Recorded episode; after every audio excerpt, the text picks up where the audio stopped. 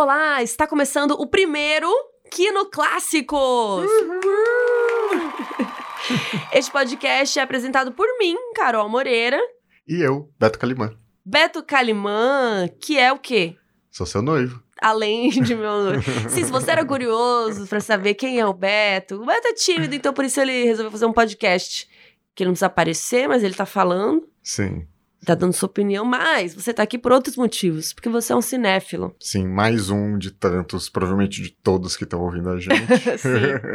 é, então, antes de tudo, cinéfilo, porque eu acho que eu gosto de assistir filmes desde muito antes de decidir trabalhar com audiovisual. Uhum. Então, acho que tem a ver, né? Que nem é. eu, eu falo muito essa história, todo mundo já cansou de ouvir, tá você também, que com 11 anos eu assisti Matrix. Por quê? Porque eu alugava um monte de filme e de repente, vendo o making off, eu falei, cara, queria fazer isso aí. Meu pai falou: ah, dá pra fazer. Você quer trabalhar com isso, né? Uhum. Então acho que é vendo os filmes que a gente descobre que a gente, pô, dá pra trabalhar com isso? Quem que fazem, né? Quem que faz esses filmes? Sim, no meu caso, um pouco, bom, para dar um pouquinho de contexto para quem tá ouvindo a gente, hoje eu sou diretor de cena, diretor de visual em geral. É, Diretor. É, comecei na, na direção de fotografia, então no departamento de câmera, e eu acho muito engraçado porque eu, mesmo, sei lá, quando assisti Resgate do Soldado Ryan no cinema, e eu lembro daquela abertura, né, que me impactou demais eu não tive isso que você teve de ter esse clarão de eu quero fazer isso, eu quero trabalhar com isso, eu quero fazer filme. Eu eu fui só cinéfilo durante muito tempo. Eu entrei na faculdade de rádio e TV, cara. Ah, é que você teve um desvio, né? Você entrou para fazer administração antes. Foi, eu fiz administração. E aí, um belo dia, na época, na época eu também tinha banda, tinha sido o Beto é. é músico, ele canta muito bem, ah. inclusive. Qualquer dia eu obrigo ele a cantar aqui pra você, mas ele canta bem real, é aquela pessoa que chega no karaokê e estraga porque ela canta tão bem e todo mundo fica, ah, que legal, não quero mais.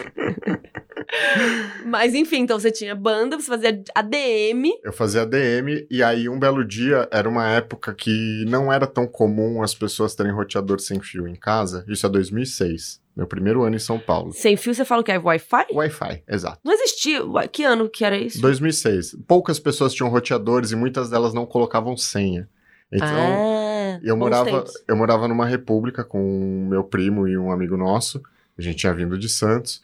E um belo dia eu tava no meu quarto, a internet a gente tinha que ir no cabo da sala ligar uhum. cada um seu computador, então para usar a internet, a nossa internet era desse jeito. A gente ainda não gente, tinha um roteador sem tem fio. Tem gente que está ouvindo a gente que nunca viveu isso pois de é. cabo. Pois é. Muito louco. Só que a gente, os nossos computadores, eles já detectavam redes Wi-Fi e tinham vizinhos que não colocavam senha no roteador. Então a gente conseguia eventualmente usar a internet do quarto.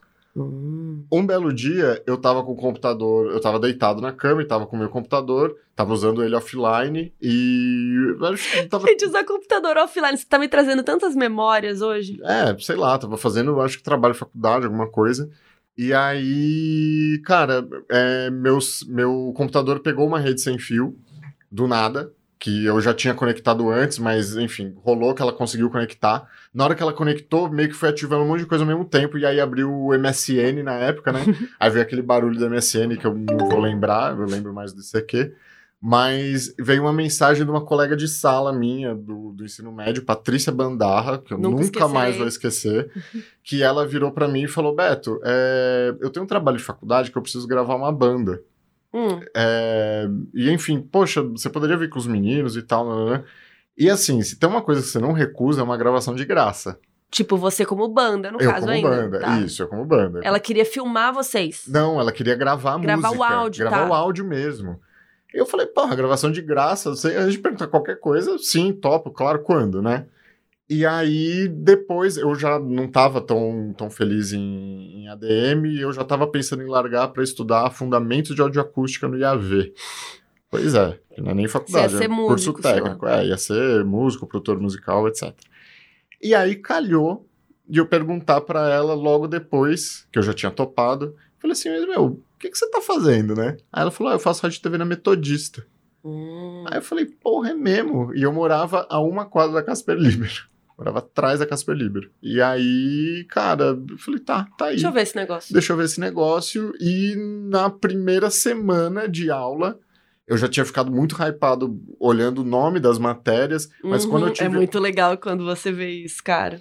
Quando eu fiz a minha primeira aula do, do curso, né, da minha primeira aula de cinema na faculdade, com o professor Marco Vale, é, e aí que eu vi do que a gente estava falando, foi meio Era que isso. era isso, sabe? Tudo fez sentido. Eu ainda fiquei um pouquinho, né, estudei, aí eu fiz esse curso de áudio e tal, mas aí depois eu trabalhei no meu primeiro curta-metragem, né, fui assistente de produção e tal.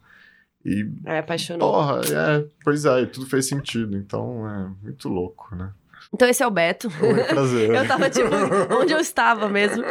Esse é o Beto, além de cinéfilo, diretor de fotografia, diretor, músico, surfista nas horas vagas. Lá de Santos, né? Ele é santista, então gosta de, um- de uma praia. É. Esse, esse homem é meu noivo.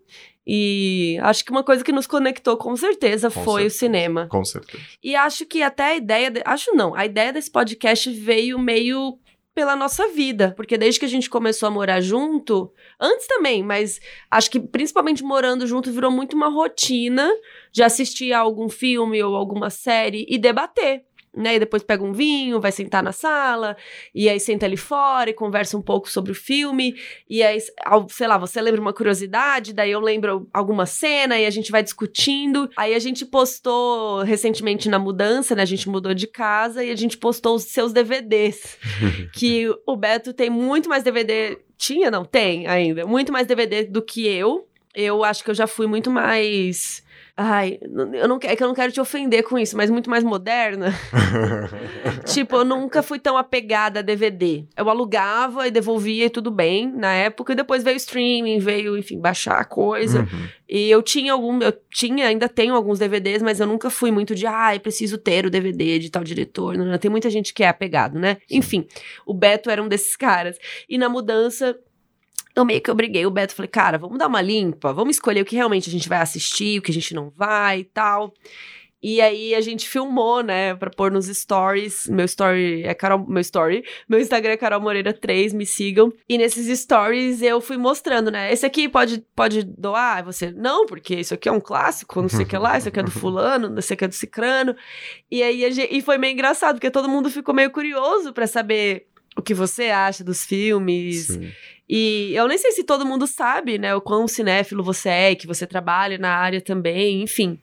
Então acho que o podcast veio muito naturalmente dos nossos debates em casa, né? Talvez tentar reciclar essa experiência que vem um pouco da, de faculdade de audiovisual, mas, enfim, não acho que é necessariamente que você precisa passar por isso para para entender o, o que eu vou falar agora. Hum. que é às vezes num primeiro contato com um filme com um filme determinado filme de tal época você pode falar pô esse filme é mó chato tal Devagar. devagar é outro ritmo mas eu acho que muitas vezes com contexto você consegue Apreciar muito mais. apreciar mais Com e é isso dá um outro ponto de vista sabe e então legal enfim É, e eu acho que é isso, né? Vocês sabem, quem já me conhece, quem me conhece sabe, aquela frase clássica de blogueira, que eu gosto muito de história do cinema e que falar de clássicos tem muito a ver com isso e vai ser um debate, acho, constante aqui. O que, que é um clássico? O que torna um filme clássico, né? Inclusive, a gente já vai falar por que o Poderoso Chefão ser o nosso primeiro filme, né? Mas também na mudança, acho que foi muito. uma- esse podcast foi uma construção, assim, né? Porque também na mudança, acho que a gente sabia, mas a gente não tinha reparado. Você tem aquele livro Mil e Um Filmes para Ver Antes de Morrer, e eu tenho o Mil e Uma Séries para Ver Antes de Morrer. Aí a gente, ai, que fofo! a gente se completa, né? Porque também, quem já me acompanha há um tempo sabe que eu sempre fui, apesar de estudar audiovisual como um todo. é, e eu amo cinema, né? Senão não tava aqui. Mas eu fui muito mais focada. Meu TCC já é falando de série, né? De narrativa seriada. Eu gosto muito de estudar como as séries são feitas. E você sempre foi mais do filme, né? Então a gente meio que se completou. Mas é isso, você também ama ver série, eu também amo ver filme. Então virou um bololô. E quando a gente viu esse livro do Mil e Um Filmes, vindo, ai, sei lá, parece que tudo se Foi encaixou. Foi plim. Foi uma conjunção, com certeza. E acho curioso até esse exemplo, né? Você contar esse lado da, dessa história do nascimento do podcast. Antes é, era um contraste muito maior entre ah, o, o valor de produção de um filme ou de uma série. Isso bem atrás. O que, que era uma série de TV e o que, que era um filme? Era, o- sabe, outra estrutura. É, acho que pra quem não sabe, valor de produção é o valor mesmo, né? Tipo, quanto você investe, quão chique é, É, então, é, é- mas é, é isso, assim. existe- qualidade. É, qualidade. Talvez um orçamento enxuto, mas com profissionais muito bons, consegue dar valor. Valor de produção também é um pouco como isso bate no olho. Às vezes o Fingir filme. que o fingir que o filme é caro, exatamente. Aham. Sabe? Tem, tem muito isso, né?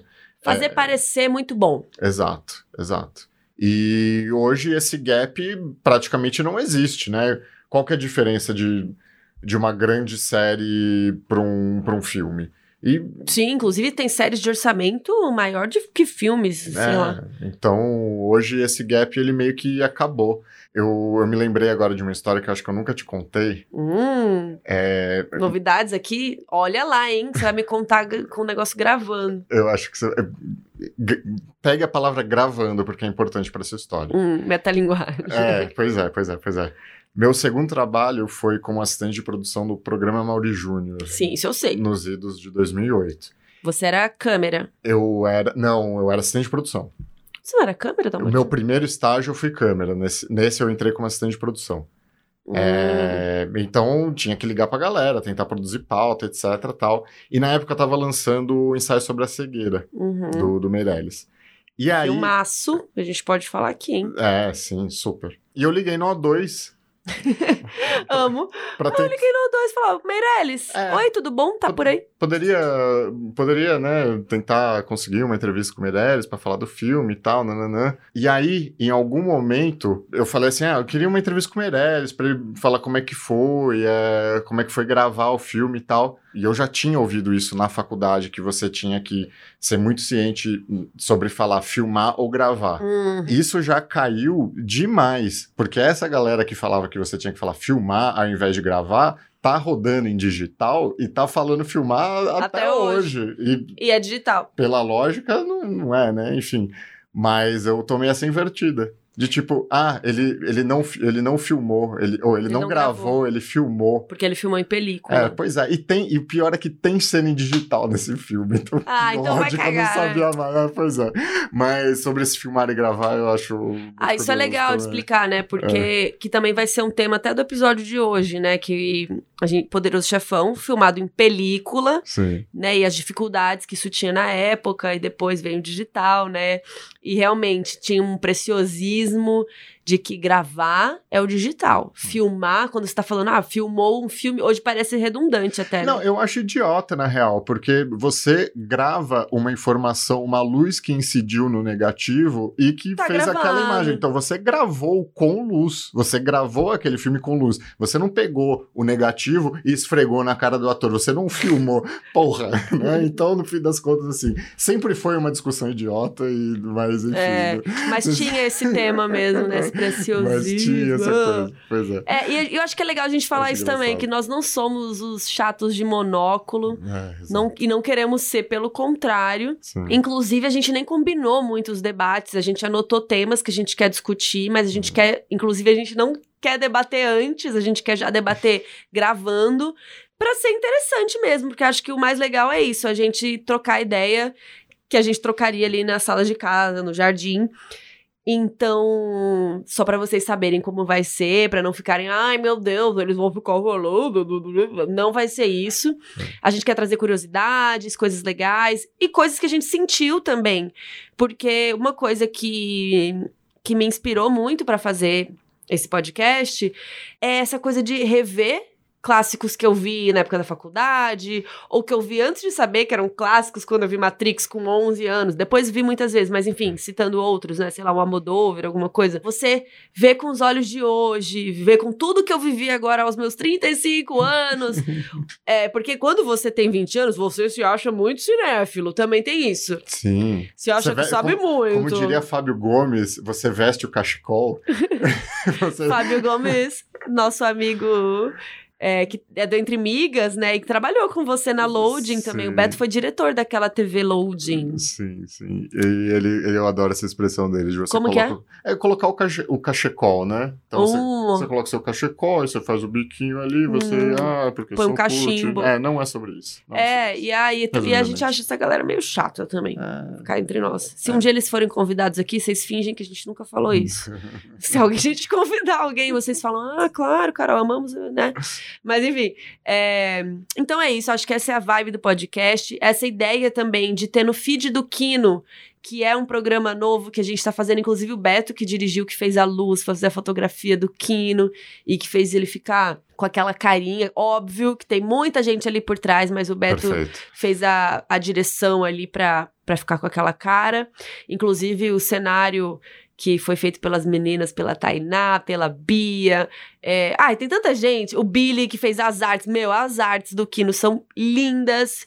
É, muito do Henrico, do Billy. Enfim, Hair, Thiago, Gabriel. valeu É, aí é pessoal mundo, da câmera. é, e é muito legal isso, porque o audiovisual é feito por muita gente, né? Perfeito. É a Fê Pineda que tá sempre lá pra debater comigo. Nossa, ela tá brava, que a gente só falou dela agora, hein? E É, é que a gente tava falando da parte mais técnica, agora a gente tá falando da, Isso, da isso. narrativa. perfeito. Isso também vai ser interessante, porque a gente vai discutir linguagem, a gente vai discutir parte técnica, fofocas, bastidores e narrativo que a gente sentiu ao ver ou rever, porque tem muitos clássicos, por exemplo, Easy Riders, eu acho que eu só vi trechos. Eu nunca vi, sentei a bunda e vi o filme, sabe? Uhum. Eu queria muito ter essa experiência e a gente combinou que a gente vai ver real. Até os filmes de 1918, a gente vai sentar, assistir inteiro, no escuro, sem celular. Acho que essa vai ser a ideia do, do Clássicos aqui, do Kino Clássicos. Vamos, eu tenho DVD. E tem DVD, Eu que eu não deixei, você, você não quis doar. Pois que eu é, tentei doar e não deu, né? Pois é. Aliás, isso é interessante, que a gente teve que ver Poderoso Chefão no DVD. Pois é. Você teve que restaurar meu PS3, porque a gente não tinha mais onde ver DVD nessa casa. Você teve que fazer uma cirurgia no controle, não foi? Foi, eu tive que abrir ele, enfim, por, por alguma questão eu já sabia como consertar o controle de Play 3, que eu tive que consertar o meu, então foi bom revisitar essa habilidade. É... Porque o seu PS4, que você tem um PS4, ele não lê mais DVD, só Blu-ray, né? Pois é, pois é, Olha a tecnologia, que loucura, gente. muito louco. E acho muito válido, a gente conseguiu assistir bem, Bem Por- boa a qualidade, achei. É, nossa, é, enfim, é, tem que configurar do melhor jeito para não esticar a imagem e tal, mas não, não foi uma experiência ruim. E fica aqui também uma reflexão para a galera do streaming, que é existe todo um conteúdo em, Bastidores, mano. de bastidores, de comentários do diretor, que é uma coisa assim que, Se cara. perdeu, né? É, e porra, tá lá um monte de informação. Meu, tem um Cara, monte os de ouro. off ali do, do Poderoso Chefão, a gente viu todos. Nem Sim. todos são tão incríveis, mas tinham alguns bem legais. Sim. E hoje em dia, não sei o que rolou. Tem alguns que saem no YouTube, que saem aí na internet, mas fica meio perdido, né? Super poderia ter nos streamings, dentro da aba do filme ou do- da série, né, extras. E você clica lá pra ver comentários do diretor, da diretora, é, dos roteiristas, bastidores, making off. Making off que me fez querer fazer cinema, quando eu descobri como era feito. Então, poxa, cadê, né? Fica Sim. aqui nossa reivindicação. É, e tem muito making off que, porra, eu já fiz muito making off na vida, então só pra me explicar um pouco antes, mas tem Eu também gravei que, muito making off. Tem making offs que são verdadeiros documentários, né? Não, isso. Não, o próprio filme da que a gente tá falando do Coppola hoje, né? O, Apoca a- o Apocalipse de um diretor, cineasta. Ah, sim, meu Deus do céu. Da mulher dele. É, nossa. Então, então é isso, é, é fonte de, de muita informação, tem e muitas a gente pôde ver histórias. por causa do DVD, É, por causa da cirurgia no controle. pois é. Aliás, uma dúvida que eu tenho. Se é por acaso, porque a gente quer essa ideia do livro, o Mil e Um Filmes, né? Que você tem um- uma edição antiga, a gente tem até que ver que edição é, Uhum. porque deve ter muito é filme de que. 2010, eu acho, minha edição. Eu lembro que a gente até olhou e já esqueci. Foi 2010, 2010. 2010, já passaram aí uns aninhos. Podem ter entrado mais filmes nas próximas edições aí. Mas a gente não quer seguir só o livro também. Acho que tem filmes que a gente considera clássicos, que vocês vão mandar pra gente também. A gente tem um e-mail que é clássicosquino com K, clássicosquino.gmail.com, que você pode pedir filmes que você quer que a gente fale. Nem, acho que nem sempre precisa ser clássicos, mas acho que esse é o lance, a gente debater sobre tudo isso. Mas, digamos que a gente fosse seguir o livro exatamente mil e um filmes. Podcast semanal toda segunda vai sair o Kino Clássicos. Quanto tempo vai levar essa brincadeira? Uh, 52 semanas, um por semana. Por ano. Então, 52 filmes por ano. Então, 10 anos, 520 filmes. 20 anos, 1040 filmes. Hum. Então, 19 anos e uns quebrados. Mil e um filmes pra ver antes de morrer leva 20 anos pra você ver mil e um filmes. Se você vê um por semana. Ah, mas é, vai demorar mais que 20 anos, né? Pro- Suponho que sim, porque tem série, tem um monte de coisa. É. A gente ainda quer ter um filho no meio tempo. Exato. Tipo, o menino, se, se, eu engravidar agora. A gente tá gravando, a gente não vai engravidar agora, pessoal. Mas se eu engravidasse agora, aí ele ia nascer daqui seis, daqui seis meses, aquele prematuro. Daqui nove meses, meu, o menino ia estar com 18 anos, vai. E a gente ainda ia estar gravando podcast. Robertinho, desliga o som que nós estamos gravando. E daqui a Aquelas 20 que achando anos, que 20 anos eu tô falando assim, Deus me livre. E daqui a 20 anos, Barbie, Oppenheimer Já e serão Oppenheimer clássicos? já serão clássicos. Oppenheimer também? Não sei, não vi ainda. Você não viu, né? É. Ah, fica aí o questionamento, hein? Então vamos lá, vamos falar de O Poderoso Chefão e suas sequências.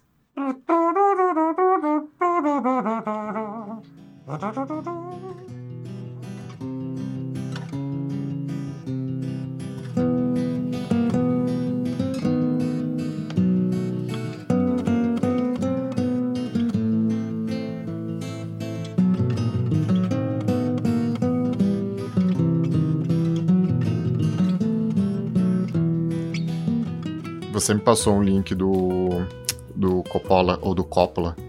É, do a gente já Coppola. vai ter essa discussão. Mas ele falando que ele teve que brigar pra que Poderoso Chefão Parte 2 se chamasse Poderoso Chefão Parte 2. Uhum. E ele falou que veio tanta coisa com Parte 2, Parte 3, que é uma das coisas que ele mais se arrepende de ter feito na vida dele. Como assim? Porque ele que- meio que... Ele pode- que inventou isso? É, não existia continuação. É, se você for pensar, Star Wars veio depois, e enfim, Hum, Rock Nossa, eu nunca 2. tinha pensado nisso. Pois é. É, porque eu lembro dele falar disso, que ele queria que chamasse parte 2, e as pessoas lá da, da Paramount não queriam, porque, pô, as pessoas vão achar que tem que ver o 1 pra ver esse.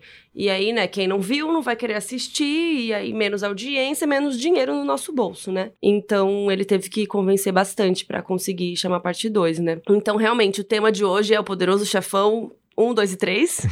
Filmes dirigidos pelo Francis Ford Coppola, que essa semana eu descobri isso. Na verdade, eu acho que eu já tinha descoberto algum tempo atrás, mas enfim, a gente foi revisitar o assunto, né? Vimos é, documentário, coisas, e aí é o Coppola. E aí a gente precisa definir. A gente vai falar PTBR, Coppola, ou a gente fala Coppola, meio americano, ou a gente vai falar Coppola, in italiano. Ah, Que eu piense. acho que eu não consigo falar, não falar Coppola. Tem que ser Coppola. Então, fica aqui nossa licença poética. É, se tiver errado, se você achar que tá muito errado e não conseguir ouvir. Porque acontece isso, você acredita? Eu te falei isso. Do quê? Que outro dia no Modus Operandi alguém comentou que a pronúncia estava tão errada que a pessoa não conseguia ouvir a história, porque ela só ficava pensando nisso. Mano do céu. E quando eu falava Jonas e Jonas lá, que eu falava de Dark, rolava muito isso também. Quem, porque quem viu dublado quer falar Jonas.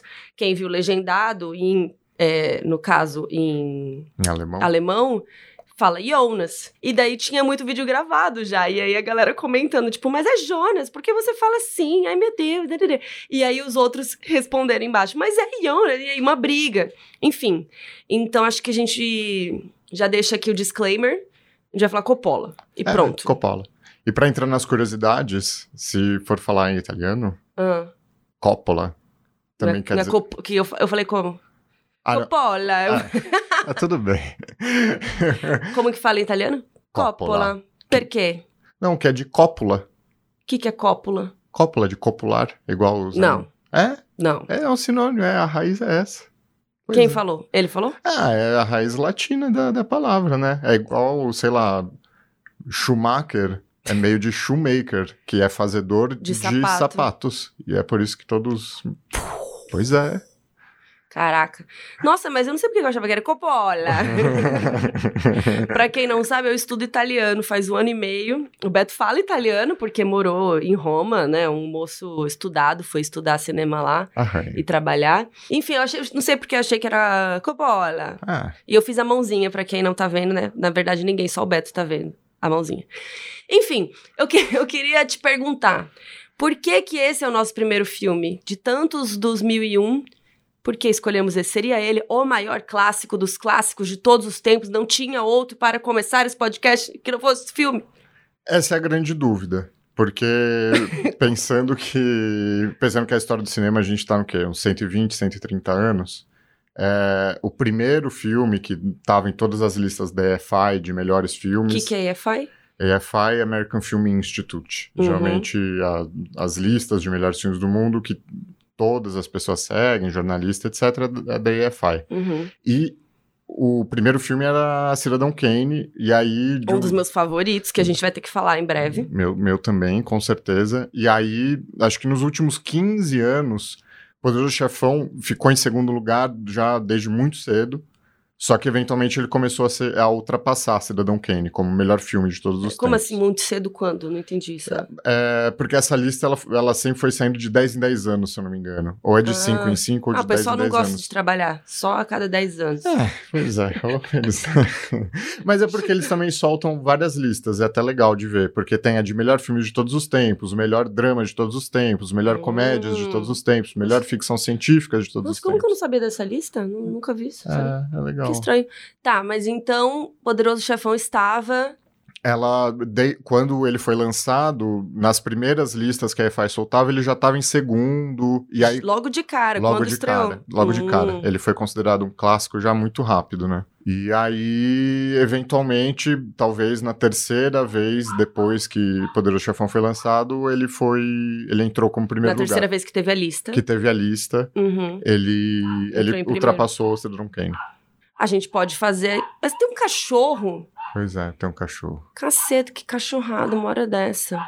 Cara, agora, na última, a gente abriu o site, fuçou o site aqui, a primeira lista, né, a maior, que tá aqui em destaque, o primeiro filme é Cidadão Kane. Ah, passou de novo, então. e o acho. segundo, Poderoso Chefão, The Godfather. Daí o terceiro é Casa Blanca, caso você esteja curioso. Mas nós vamos ir passando por todos estes filmes. Inclusive, acho que essa aqui é uma boa lista pra gente se pautar. E voltar pra ela de vez em quando. Super, E ver se a gente está cobrindo todos dessa lista. super. Muito bom, não sabia. E tem um PDF pra baixar pra você ir ticando.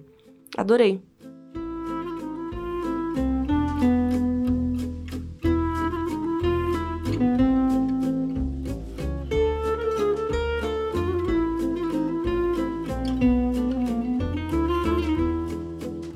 Tá, então é por, é por causa dessa lista aqui que a gente tá fazendo. É, Não, eu quero que você fale a verdade pras pessoas. Tá, bom, é, para mim é É Eu acho que tem uma conexão muito particular e, assim, e com muita gente. É, nos Estados Unidos, a grande repercussão de Poderoso Chefão foi de que pensavam que era só um filme de gangster, no fim da coisa, no fim das contas, ele fala muito de, de família, da dinâmica da, da imigração italiana para os Estados Unidos, e acho que aqui no Brasil ressoa também com muita gente, né? Sim, por causa da imigração. Que. É, e pra mim, enfim, pra contar uma história bem pessoal, eu assisti Poderoso Chefão a primeira vez. Foi no Telecine Cult, que eles passaram os três Poderoso Chefão. Nos patrocinem. É, por que não? É, e eu vi o Poderoso Chefão em 2003, foi um ano depois do meu avô falecer. Ah, e seu avô é de família italiana. Sim. é, Os dois, né? os das dois, duas famílias. Os dois. E então, nossa, eu, eu lembro assim que eu fiquei muito envolvido com o filme, mas, né, desculpa pelos spoilers, mas, ou enfim. Calma, a né, gente vai falar dos spoilers já já. É. Ainda não vamos entrar. Tudo bem, mas enfim, existe um motivo onde dá para você criar uma empatia com essa relação de pai e filho, ou avô. Sim, e, sim. enfim. É muito família o É filme. muito família, é muito E família. acho que é interessante também, que a gente pode até já comentar, é que os filmes de gangster, de máfia até então, estavam caídos, né, naquela época. Então, a Paramount nem queria muito, falou, putz, justo esse assunto, não sei. E aí o livro bombou, tudo a gente já vai contar mais, mas realmente ele revolucionou o jeito que estava contando histórias desse tipo. E muito a con- contragosto da Paramount, né? O Coppola, vamos chamá-lo assim, é, lutou muito para esse filme ser do jeito que ele é. Sim. Né? Então, parabéns, Coppola. Muito bom. Palmas. E, cara, a gente teve que lutar pra assistir. Ele lutou pra fazer, a gente teve que lutar pra assistir, né? Verdade. Porque os filmes, vamos falar um pouquinho de onde eles estão, caso você ainda não tenha visto, queira ver. É, todos eles estão no Star Plus, pra quem quiser. O primeiro tá na Netflix também e no Paramount Plus também. E o 2 e o 3, pelo que eu achei, só estão no Star Plus mesmo. E no Paramount Plus também tem The Offer, que é uma série, uma minissérie, né? Que conta os bastidores desse filme. E foi incrível, a gente assistiu tudo também. E. Aí, depois assistir ao filme, daí assiste a série, daí estuda pra poder falar aqui. Acho que foi uma imersão muito gostosa, que fazia tempo que eu não fazia, assim, com uma obra só. Que, não, são três, mas enfim. Com toda essa história, assim, foi bem interessante também de assistir tudo, assim. Tem a questão que a gente tá falando de filme, mas o fato da gente também fazer e produzir, eu acho que é o que faz Poderoso Chefão ser tão interessante da gente conversar, porque tanto o filme em si é muito revolucionário, tudo que ele conquista, técnica, atuação, né, elenco, mas a história de bastidor do Poderoso É muito Chefão bom. é muito incrível, assim, é, é- não tem como não se É relacionar. um drama, a história é um drama por si só. Inclusive, tem uma fala da série maravilhosa que. Ai, não vou lembrar quem agora, mas alguém fala. Ah, fazer TV é uma bosta, tem que fazer filme, cinema que é bom. E eles estão fazendo uma série sobre, tipo, muita metalinguagem, assim. Sim. A série é muito boa também. Então, antes da gente entrar nas partes com spoilers e tudo, vamos contar um pouquinho como foi a ideia de fazer esse filme, né? Da onde veio isso, o que, que virou, como a gente tava, né? Já comentei um pouco. A Paramount tava querendo um, né, um novo sucesso depois do filme Love Story, que é de 70. É, lembrando que Poderoso Chefão estreou em 72, né? E Love Story é baseado num livro. E eles estavam nessa busca, né? Qual que vai ser o nosso próximo grande hit? A Paramount ela não estava bem das pernas, ela tinha sido comprada pela Gulf Western, então era meio que o era o que dava moral para eles justificarem fazer filmes do jeito que eles queriam. No fim das contas, se Love Story não tivesse dado certo, os outros filmes estavam indo muito mal. Então o destino da Paramount provavelmente seria outro. Fali, fali, né? É, exato. Tanto é que eles queriam gastar pouco. O Coppola ganhou essa oportunidade exatamente porque era um cara que tinha. Ele já tinha ganho um Oscar de melhor roteiro por Patton, que é um filme bem legal. E aí foi a primeira chance dele de dirigir. E assim, ele ainda não era ninguém, apesar desse Oscar, ele não era um diretor renomado. Não, não era. Nem ele, nenhum dos amigos dele, né? Da, Da galerinha. Da turma dele, da nova Hollywood, né? Que eram Spielberg, É, George ele, Lucas. Ele, o Spielberg, George Lucas, o Brian De Palma, é, o Scorsese, o Scorsese. Scorsese. Sim. É, William Friedkin, que fez Exorcista. é, eles eram muito amigos e aquela coisa, né? Que amavam o cinema, eles estavam super empolgados e querendo trabalhar mesmo. E ele foi contratado meio nessa leva, tipo, ah, o cara é inteligente, ele é legal, vai, faz, ele vai fazer o que a gente mandar. Sim. Só que não. É, e a primeira geração de diretores que fizeram faculdade de cinema, né? É verdade, né? Tem isso também. É, porque antes não existia muito isso, né? Não. Então, eles foram os primeiros. E vamos falar mais, então, desse, desse contexto do... E como o Mário Puzo, né, veio parar nisso? Porque o Mário Puzo é o autor do livro que deu origem ao filme. E o livro, até então, que demorou pra sair também, né? Tem uma questão até que a série né, The Offer explora um pouco, que é como ele procrastinava, Uhum. e aí é meio que a água batendo na bunda que fez ele escrever tudo. E ele né? também tava precisando de um grande sucesso, né? Sim, sim, sim. E é isso, assim, sobre o livro, eu já li o livro, e é muito curioso que, no fim das contas, o terceiro filme, eu acho que ele se integra bem aos outros dois, apesar dele ser feito muitos anos depois. Mas uma coisa curiosa é que a história do Poderoso Chefão 1 e 2 tá toda no livro. Uhum. O livro, ele não é só o primeiro filme. Ele Sim, já sim. tem muita coisa que tá no segundo também. Então, toda a história do Vitor Corleone jovem, tudo isso tá no livro. Só que no primeiro filme, é, e você vê que o primeiro filme ele é muito redondo, todos são, né? Mas, é, Hum, há controvérsias. ok. A gente já entra. Mas é, o primeiro filme é muito um carpaccio do livro mesmo, sabe? é, tem, porque tem muito, tem muito É personagem. só uma, É, tem muito ator secundário que tem. muita história no que livro, tem né? muita história no livro, né? Só que é muito curioso, porque apesar de você não saber essa história no livro, por exemplo, tem a história de um dos seguranças do, do Michael que tá sempre com ele. Você vê assim, puta, o, ator ele tá usando essa backstory dele de motivação, sabe? Uhum. Isso é muito curioso de, de ver, assim, sabe? Massa. É legal como se fossem uns easter eggs antes de da gente Sim. saber o que é. E você lê o livro depois de ver, Bem depois. os três filmes. Bem depois, Tá. bem depois. Bem só pra depois. eu saber aqui. Não, com certeza. Bem depois.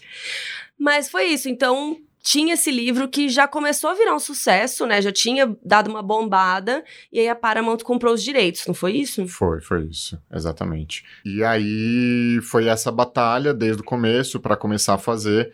Uma coisa que eu acho que ajudou muito é o Coppola já era um ótimo roteirista e o Mario Puzo participou do roteiro também, né? Sim, eles lutaram pra escrever juntos. Imagina, eles nunca tinham trabalhado juntos, né? eles nem se conheciam. Não. é. E aí colocaram os dois juntos e falaram: ó, se vira aí, isso aqui tem que virar um filme.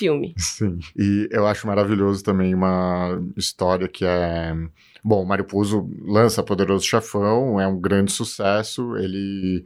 Tanto é, ele ganhou um milhão de dólares depois só para escrever uma página de argumento do, do Super-Homem. Mas depois que o filme bombou, né? Depois que o filme bombou, Uhum. pra Super-Homem poder falar que foi o mesmo roteirista de Poderoso Chefão. Só pra estar escrito isso. E aí, outra curiosidade é, o Mário Puzo depois ele pensou assim, poxa, eu dei uma cagada aqui, mas eu queria aprender a ser roteirista de fato, né? E aí ele foi fazer um curso de roteiro em Los Angeles. Uhum. E aí na primeira aula o professor, sem saber que o Mário Puzo era o Mário Puzo, falou assim, se vocês querem saber o que é um roteiro de cinema, como se escrever um roteiro de cinema, Assistam Poderoso Chefão. veja o roteiro do Poderoso Chefão. E ele tava na E sala. ele tava na E sala. ele falou alguma coisa? Não sabe? sei se ele falou, mas eu achei maravilhoso. Não, né? eu já tinha ouvido essa história mesmo, essa história é perfeita. É muito bom. Ele querendo aprender, porque ele fez na cagada ali.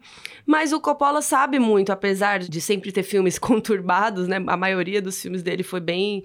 Inclusive, eu vi uma entrevista que ele fala: Ah, todo mundo acha que eu só sei fazer filme na confusão e tal, mas não é bem assim, né? Sim. Mas realmente, né? Até Apocalipse Sinal foi um marco de como foi zoado, mas depois a gente fala desse filme. Mas o Coppola, ele acho que tinha um talento, talento natural pra coisa. Óbvio que ele estudou cinema também, mas ele tinha um faro, uma coisa, né? Tanto que é isso. Esse filme a Paramount queria que fosse de um jeito, aí ele ia lá e falava: Não, eu quero outro. Ah, eu queria não sei o que, ele quer, não, eu quero tal ator. E ele sempre lutando pelas ideias dele, algumas. Não devem ter passado, né? Até em The Offer, na série, a gente fica sabendo algumas que deram certo, outras que não, nem tanto.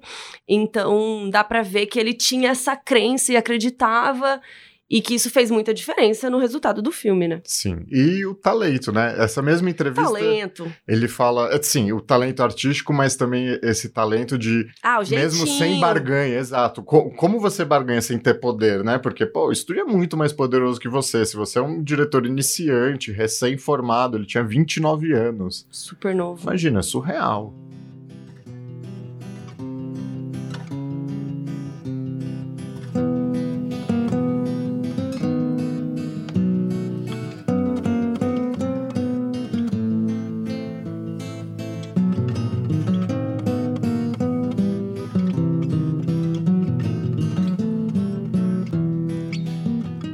Falar então um pouquinho da história, pra galera relembrar, ou quem não conhece, não quer assistir ainda, ou vai assistir depois. Vocês têm que assistir depois desse podcast. Bom, o primeiro filme se passa ali no fim da Segunda Guerra Mundial. É aquele momento, né, que tem muita gente migrando para os Estados Unidos e a gente vai acompanhar a história dessa família, família Corleone, que é uma família americano-italiana, né? Então a gente tem muitos imigrantes italianos no filme 2, a gente vai saber como que o Vito Corleone, que depois foi feito pelo, né, o Marlon Brando, é, no filme 1, ele é o Marlon Brando, né? Como que ele foi parar nos Estados Unidos e tal. Só que essa família é uma família de mafiosos. então, eles estão envolvidos em muitas confusões do barulho, né? Sim. E acho que é isso, é um bom resumo. Não, acho que não é um resumo, é a introdução da história, né? Sim. Acho que a gente pode entrar um pouquinho na história, então. Basicamente, o Michael, é, ele é um filho que é formado... Filho do Vito. Ele é um dos filhos do Vito. E, a princípio, o projeto do, do Vito Corleone é fazer desse filho dele um senador, alguém importante, alguém respeitado pela, pela sociedade, pela sociedade americana, porque na, naquela época, até muito depois, né? É, imagina, a gente tem histórias sobre a máfia italiana nos Estados Unidos até sopranos. Hoje é que se fala muito menos, né? Aliás, é bom falar que a história se passa no fim dos anos, né? Tá passando ali no fim da Segunda Guerra, é, no, nos anos 40. E, e, o filme foi gravado em 71 e 2. Sim, sim. Por aí. Ele é lançado em dois, é. É, então 71. E eles queriam que o filme fosse contemporâneo, que o filme se passasse nos anos 70. E o Coppola falou: não, o filme tem que ser nos anos 40, porque aquele momento é diferente. E ele lutou por isso, porque era muito mais caro, óbvio. É mais fácil a gente fazer um filme com as roupas que nós temos, com o cenário que já tá tudo pronto, do que pegar e, né? É, ter que fazer a direção de arte, os figurinos, tudo é, de época. Querendo ou não, parece que é estranho a gente falar, né? Dos anos 70 fazer algo dos anos 40 é de época, sim, né? Sim. São anos para trás aí. Então. Acho que é, é só para dar esse contexto da época que você está falando. Uhum. É, e mesmo assim, surreal, né? Imagina, se esse filme se passasse em 71, talvez ainda tava rolando a Guerra do Vietnã, ou é um pouco depois do fim da Guerra do Vietnã, Desculpa, é outro contexto. É, é, como? O Michael não seria um herói de guerra, sabe, super respeitado, né? Esse filme saiu no auge da contracultura dos Estados Unidos, então nunca que daria para ver esse personagem como um herói de guerra, né? São, são duas histórias completamente diferentes, né? É isso, o Michael volta da guerra e todo mundo tá tipo, oh, né, respeitando ele. Sim. E ainda vinha com essa ideia do Vito, né, do, do pai da família, o, o Godfather, né, o padrinho ali, ele é o líder da máfia, ele quer que esse filho seja poderoso de outra forma. Ele não quer que ele seja da máfia, né? Sim. A princípio. Eu acho que ele quer ser respeitado, que a sociedade respeite ele, e acho que era uma coisa que todos os imigrantes desejam quando chegam num, num outro país, né? Sim. né? Que é construir uma história e, e né, se sentirem dignos, né? Porque o próprio começo do filme é, tá falando de uma situação onde o Estado não resolveu e aonde ele resolve. E é muito louco, porque isso é uma coisa que acontece em muitos lugares do mundo, com várias máfias ou organizações criminosas que acabam fazendo o papel do Estado. Sim, que o governo não resolve, mas a máfia vai lá e resolve, né? Ou, enfim, uma uma organização clandestina, é, digamos. Sim, né? sim, sim. Então, basicamente, uma coisa que permeia todo o filme é muito sobre isso, assim, mas quem é do mal? É, uhum. é bandido, assim. É, a quem... máfia é assim tão ruim, né? Tipo isso. Exato, né? O quanto os políticos também não fazem do uso de chantagem, de influência política. Isso tá muito no 2 também, né? É, principalmente. Bem no comecinho do 2. Isso, principalmente no 2. E acho que o Michael, ele acaba sendo a síntese de tudo isso, porque para ele, a hora que ele precisa. A hora que ele larga esse plano do próprio pai de ser um político, de ser uma pessoa distante da família e decide cuidar da família, ele também está vendo. Eu, eu não deixo de, de ser digno, de ser uma pessoa importante e respeitável cumprindo esse papel. Sim. É porque o pai dele sofre um atentado, né, da, das outras, dos inimigos ali. E aí ele resolve, peraí, eu vou resolver essa porra e tal. E tanto que aí tem a cena do banheiro, que ele vai pegar a arma para matar o, o, inimigo lá. Sim, épica. É. então, acho que é isso o contexto do, né, do filme pra gente relembrar um pouco. Porque agora a gente pode ir citando as cenas, né, conforme elas forem chegando. Mas acho que a gente pode falar um pouquinho ali da produção, porque o Coppola teve que lutar muito pro Marlon Brando ser o Vito Corleone. Ele até fala em uma entrevista que naquela época, os atores famosos, interessantes, com aquela idade que ele precisava, né? Um pouco mais velhos, que passassem esse respeito e tal. Tinham algumas opções que ele gostava e uma delas era o Brando.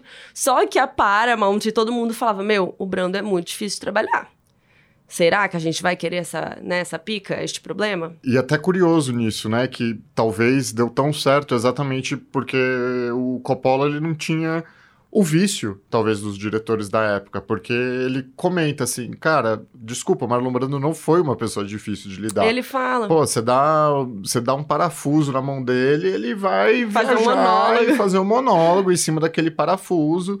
E é muito. Ele é um artista. Exato. E eu acho que o Coppola soube respeitar ele como artista e como alguém pra, pra atuar, pra fazer uma ação, pra dar uma coisa que era dele. Não, porra, não, me dá a fala desse jeito, eu quero ela tintim por tintim. Inclusive, aquele gato, o famoso gato que tá no, co no- do, do colo, no colo do Don Corleone, é um gato de rua que estava ali no estúdio X.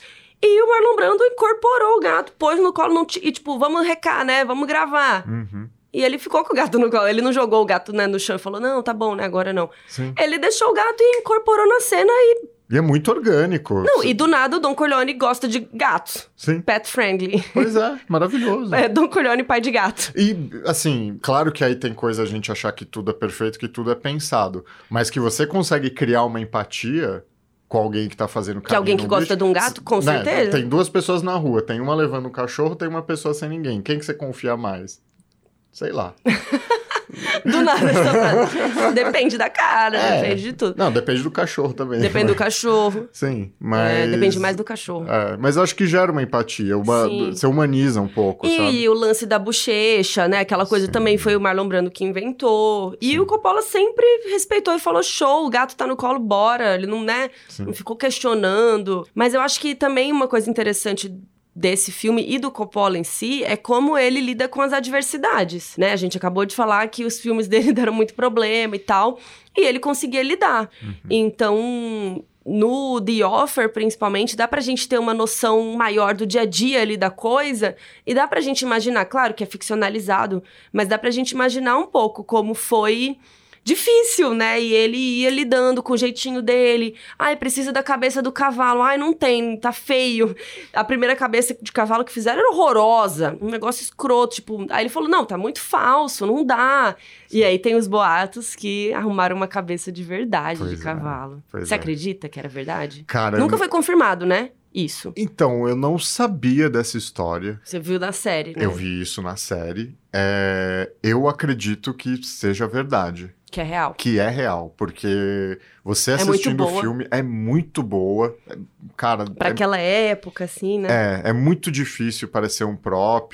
Enfim, acho que nunca passou pela minha cabeça, mas eu sempre comprei muito. E como The Offer, né, é baseada num livro do Albert S. Ruddy, que é o produtor do, do primeiro filme. Que na série é o Miles Teller, que né? na série é o Miles Teller, até o, o, nome do, o nome do livro é uma, é uma frase que se tornou célebre, que é Leave the gun, take the cannoli. Deixe a arma, pegue o canole, né? Sim. E, o nosso gato causando aqui.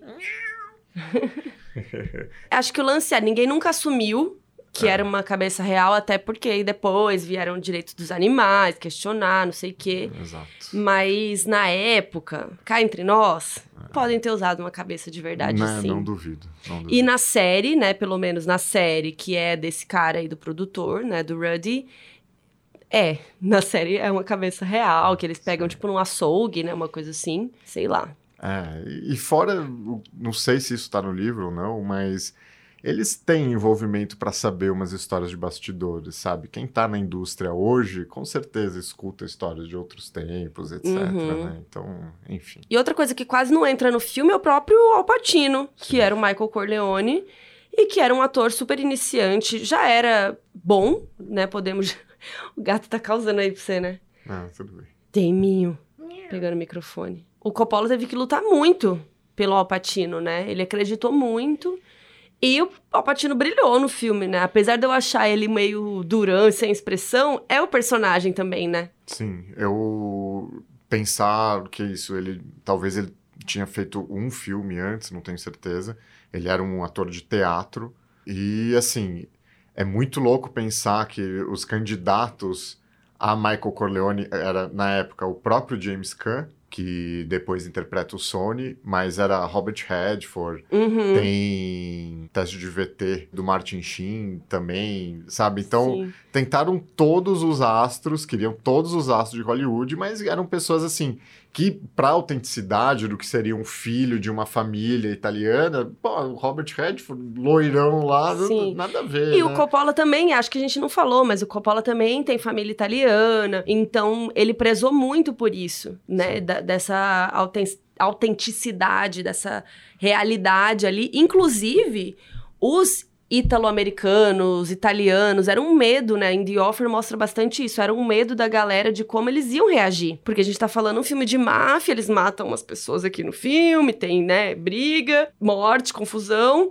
E aí, como que eles vão reagir, né? Como que eles vão entender o filme ou não? Inclusive, toda a treta que foi pra eles conseguirem fazer o filme, né? Que a máfia realmente estava ali no pé da Paramount, do Rudd, né? Tentando negociar questões aí de como o filme seria, como podia ser ou não. E depois, no fim, a máfia ajudou eles a fazer o filme, né? Sim, é, é, é muito louco como a máfia ajudou antes porque criou uma empatia com a produção que começou a tratar eles de uma forma respeitosa e voltando um pouco na parte do que eram os filmes de gangster e o que eram os filmes de máfia, o grande filme de gangster antes de Poderoso Chefão provavelmente é Scarface Uhum. que é um filme que termina, ele morre, né, o, o gangster que é o Scarface, eu não sei se ele é meio baseado no Al Capone, mas enfim, ele, ele morre em cima de uma sombra que é uma cruz. Então, assim, todo filme de gangster tinha muito esse cunho moral de que, assim... Sim, que os mafiosos são ruins. E que vão se dar mal no fim, sabe? Então, então era um estigma muito grande, muito grande. E assim, é, a gente está falando do que era dos verdadeiros membros da máfia na década de 70, que se importavam com isso, mas qualquer ítalo-americano não gostava dessa associação, Claro. né? Então, imagina. E o filme foi um sucesso justamente porque focou na família, e o que, que era importante pra eles. Tem uma cena que ficou super famosa deles cozinhando juntos e ele passando a receita, qual é a dica pra colocar o tomate na hora certa, não sei o quê. Então todos esses detalhes, né? Deixe a arma, pegue o canole. A gente Sim. não vai embora sem o canole, né? Que é o doce italiano, que é Sim. aquele enroladinho, que é uma delícia, inclusive. Sim. Hoje a gente vai ter que jantar comida italiana, né? Ah, com certeza. Per favore. Não, a gente vendo esse filme, é, dá muita vontade, né? Tá. Das coisinhas italianas, tudo. Mas é, o Alpatino quase foi pra trás e depois foi muito elogiado pelo filme, né? Sim, e carregou a trilogia toda, né? É, o 3, principalmente, é muito É. sobre ele, né? O 2 também, né? Mas o 3, ele já tá mais velho. É, eu acho que o 2 ele ainda ele divide mais a responsabilidade, tem um elenco ainda muito bom, né? O John Uhum. Casal que que faz o Fredo, o Tom Higgins, que é o Robert Duval, então, né, a Diane Keaton, que tá no 3 também, mas eu acho que eh, no 3 de fato assim, ele carrega o filme. Sim.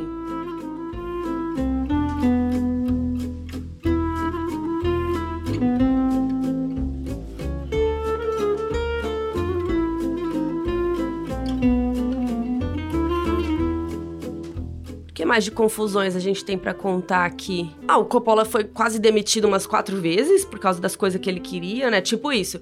Porque a gente tá falando aqui como se fosse, né, simples, mas toda hora era um problema, né? Então, ah, eu quero o Alpatino. Ah, não, não vai ser o Alpatino. Ah, eu quero não sei o que. Não, não vai ter o Marlon Brando. Ah, eu quero que seja de época. Não, não pode ser de época. Tudo que ele queria, praticamente, era vetado, né? E aí ele, com o jeitinho dele, ia lá arrumando.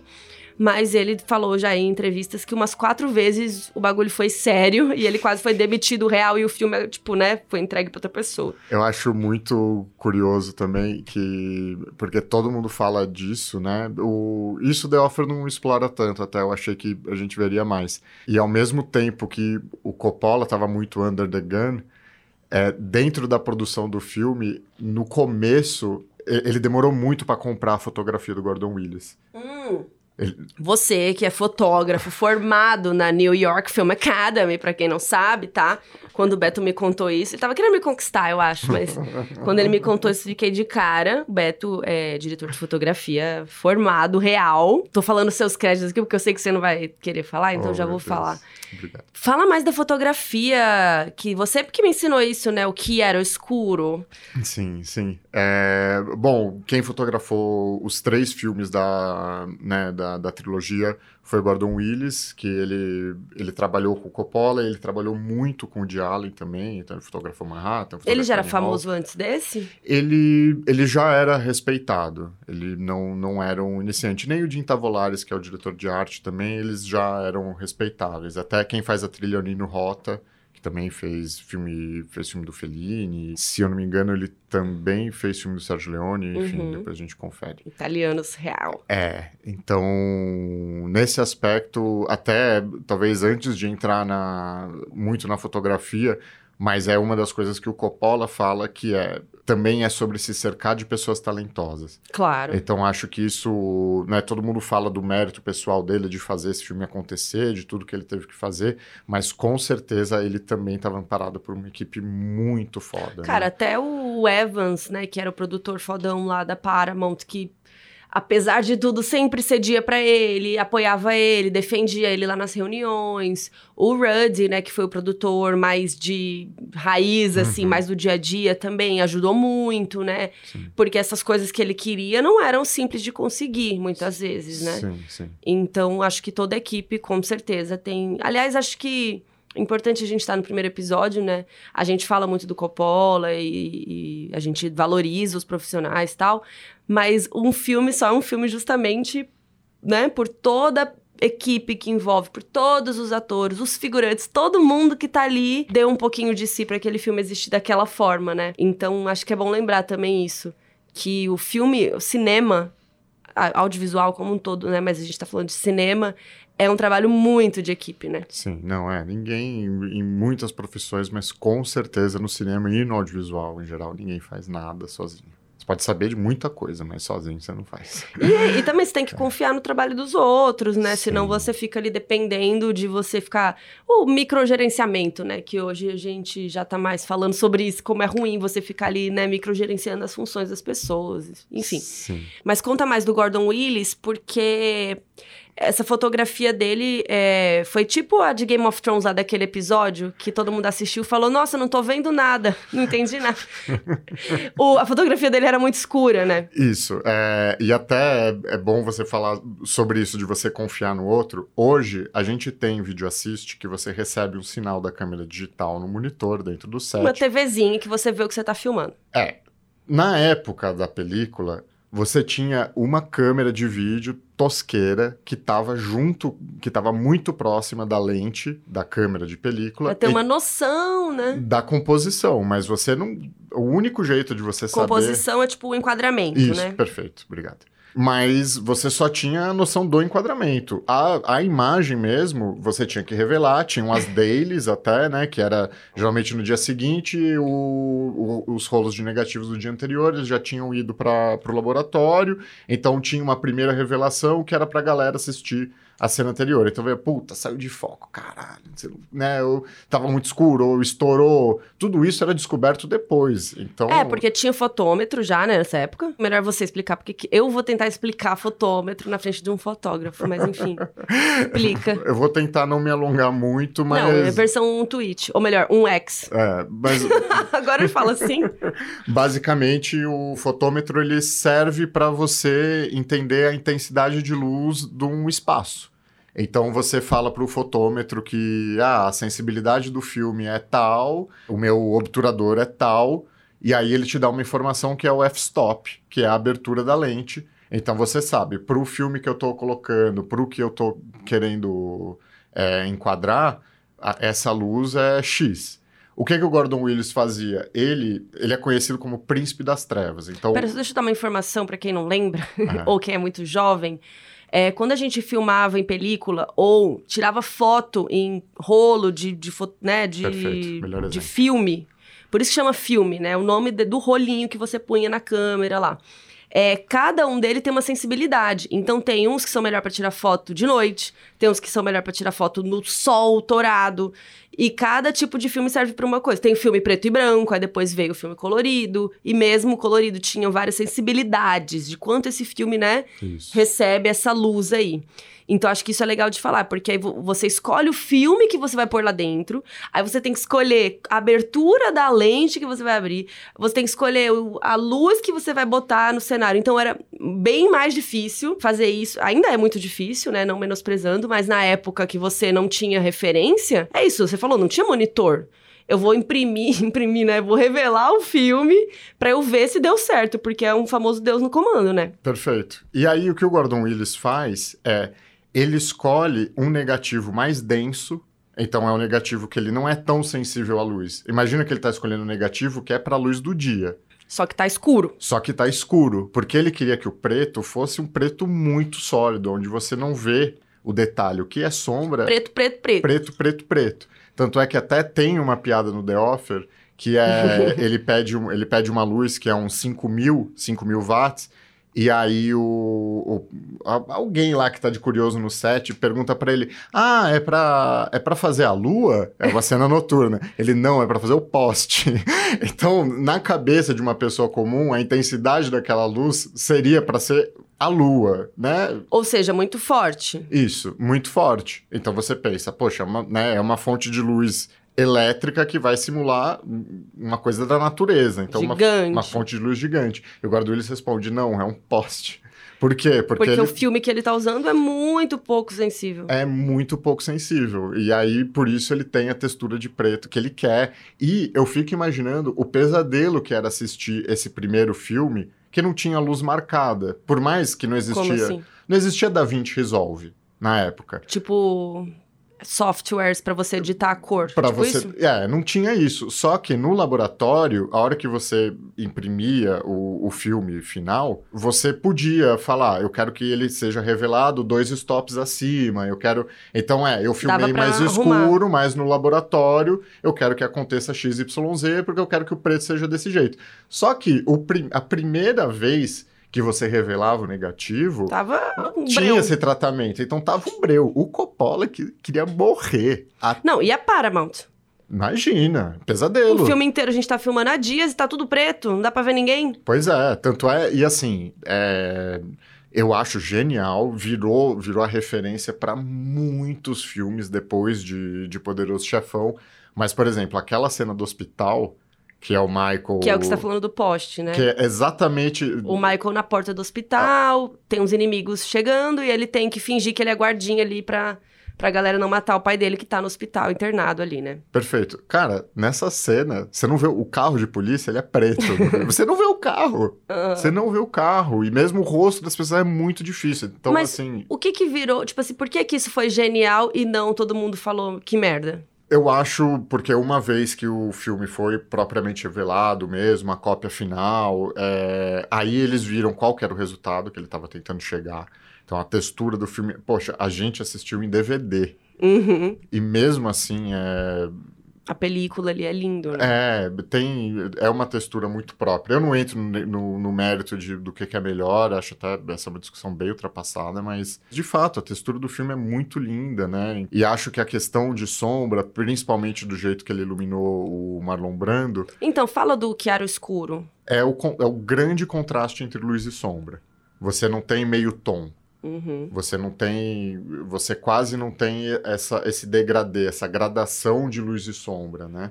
Então é um contraste muito grande. Eu acho que isso, pro filme, a princípio, traz muito o clima, né? Eu acho que é um. Eu não consigo ser tão objetivo sobre. Ah, o Chiaro Escuro representa XYZ. Com certeza, a gente está falando de uma coisa soturna, sobre crimes, ou sobre as coisas acontecem muito às escuras, Uhum. se você for pensar. Então tem como fazer esse paralelo, né? Mas eu acho que é um dos grandes méritos né, do, dos grandes filmes e das grandes fotografias é, é a fonte de onde bebe, né? Que é, é, é da pintura, né? Então, e até é engraçado, né? Que Chiaro Escuro é uma referência estética italiana, né? Sim, o que nome é Chiaro. Exato. Sim. E conta um pouco também como ele filma o Marlon Brando, né? Porque muitas cenas a gente não vê direito os olhos dele, porque a luz é muito de cima, né? Sim, exato. Que até, eu acho até uma curiosidade, a gente fez uma, uma publi para um, pra um filme Mafia Mami que a gente fez Super. uma sátira Poderoso Chefão. E a primeira vez que eu fui iluminar, eu fui tentar fazer a mesma iluminação. E você Aham. falou, pelo amor de Deus. Tô horrorosa, socorro. Vamos maneirar aí nas referências. e os produtores, eles tiveram, a- né, assistindo os primeiros negativos, eles tiveram a mesma sensação de tipo, porra, eu tô pagando milhões pro Marlon Brando e não consigo ver o olho do cara. Ah, Né? É um conceito básico até de fotografia, que é a a primeira coisa que seu olhar vai. procura, né, em um take, é o olho. Inclusive foco, né? Quando a gente faz o foco, a gente faz no olho, A né? gente faz no olho, exato. Só que aí, o que o Gordon Willis fala é que essa escolha particular dele foi: você não vê os olhos do Dom, é você não saber o que ele tá pensando. Porque Uhum. uma das características dele é que ele é muito inteligente. Ele, Ele é bem- sabe quem vai trair ele. É, Ele é misterioso. ele é muito misterioso. Como eu diria, é uma linguagem fotográfica para Ajudar a contar uma é, história. é um código, um código visual que tá ali ajudando a contar a história, né? O que mais que você lembra, da, desse, pelo menos desse primeiro filme, assim, que você gostaria de destacar da fotografia? Acho que as cenas da Sicília, né? Ai, É. sim. e o filme volta pra Sicília no 3, né? É, aliás, em todos os filmes, em algum momento tem a Sicília, né? Porque, enfim, tem o momento do, Do os momentos do Vito Corleone jovem que também exploram a Sicília. É, mas eu acho que os momentos do primeiro são muito mágicos, assim, é muito louco, né? E é interessante porque na Sicília eles não tinham muita. Eles viajaram, né? Conta isso, eles viajaram pra Sicília sem equipamento praticamente, né? Eles levaram o filme, o fotógrafo, os, os os atores, né? A menina da Sicília eles arrumaram lá na Sicília, a Sim. atriz que faz a, a esposinha dele lá. E era isso, era muita luz natural. É, salvo engano, tem uma cena que é a cena da lua de mel, que é dentro de um quarto, numa luz um pouco mais intimista, penumbra, e que agora eu, se eu não me engano, na verdade até dia, tem uma luz do dia entrando no quarto. Mas é a Não vou única. lembrar agora, o mas- resto é tudo dia, dia, dia, dia mesmo, e assim. no sol e no tal. sol. E aí ele teve que trabalhar com o que dava, né? Sim. E é o, acho que é o único segmento do filme que não se arrisca tanto nessa linguagem de claro escuro, né? Também. Mas acho que é até interessante o contraste, né? Falando de contraste, que dá com o resto do filme. Porque o Michael ali, tudo bem que ele tá fugindo, mas é um momento que ele tá mó paz, Uhum. né? Exato. Tá de boa, tá curtindo, né? Uma natureza, uma gatinha, a vida é boa. E de repente, né? Tudo explode ali, literalmente, na frente dele. Ele tem que voltar para aquela vida sombria, e escura da máfia e tudo mais, né? Então, a Cecília traz um respiro pro filme e pra ele como personagem. E acho que a fotografia reflete. Nossa, É. tô falando uns termos engraçados. A fotografia reflete isso. Sim, é, acho que as últimas ob- observações sobre o primeiro, logo nessa cena de abertura, você. De abertura do quê? do Poderoso Chefão 1 Da festa. da festa. Porque você tem essa penumbra do escritório do Dom, ela é contrastada com um casamento que tá rolando com o sol quase a pino Pau também. comendo lá Pau fora. comendo lá fora. Sanduíche jogando. Dançando, o velho cantando a tarantela. nananã. e aí, então, você vê o que, que é a família normal e o que é a La Família, né? Tipo. Então, acho que esse é um ponto de se levantar. Ah, agora você me lembrou um outro ponto, que esse filme não fala máfia, né? Ou fala uma vez a palavra máfia. Ele não fala a palavra Nunca, máfia. né? Nunca. É, eles sempre se referem como a família ou outras formas ali de falar. Sim. E isso era um pedido da máfia ou Isso- da Paramount? Não me lembro. Isso, isso é um pedido do, do dom, do, do verdadeiro dom mais Mafioso lá. poderoso das cinco famílias de Nova York. É, e ele pede isso, e quando o Rudd vai falar pro Coppola, O produtor. ele, ele fala: ah, a gente precisa tirar a palavra máfia do filme. E aí o Coppola fala, ele pergunta, na verdade, pro Coppola, quantas vezes a palavra máfia aparece no filme? Ele falou só uma. Ah, É, você isso. pode cortar, porque o Joe Castellano, acho que era o nome do mafioso, se não me engano, ele fala, ele pediu pra cortar, ele falou, claro, de boa. Nem tava muito, né? É. é. porque eles sempre chamam de a família, eles usam outras formas, né, de, de, de, se referir. E, enfim, você falou da família, eu lembrei disso, né? Que é um Sim. filme que fala literalmente da máfia, mafioso, matando, né? E nunca é falado isso, né? Sim. Bom, mas últimas observações do primeiro filme, eu acho que já é um código visual e um contraste muito importante ali essa decisão de você fazer o, o casamento tudo tão claro, né? Tudo tão às claras, e aí você corta para aquele escritório com toda a, com a janela toda fechada, e enfim, eles. E aí você entendendo o que que essa família faz da vida, né?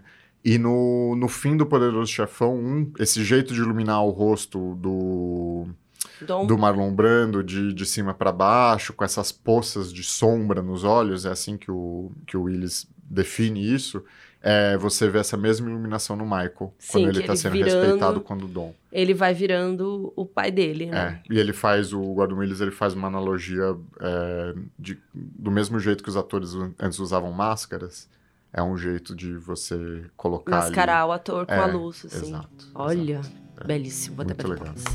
Muito bem.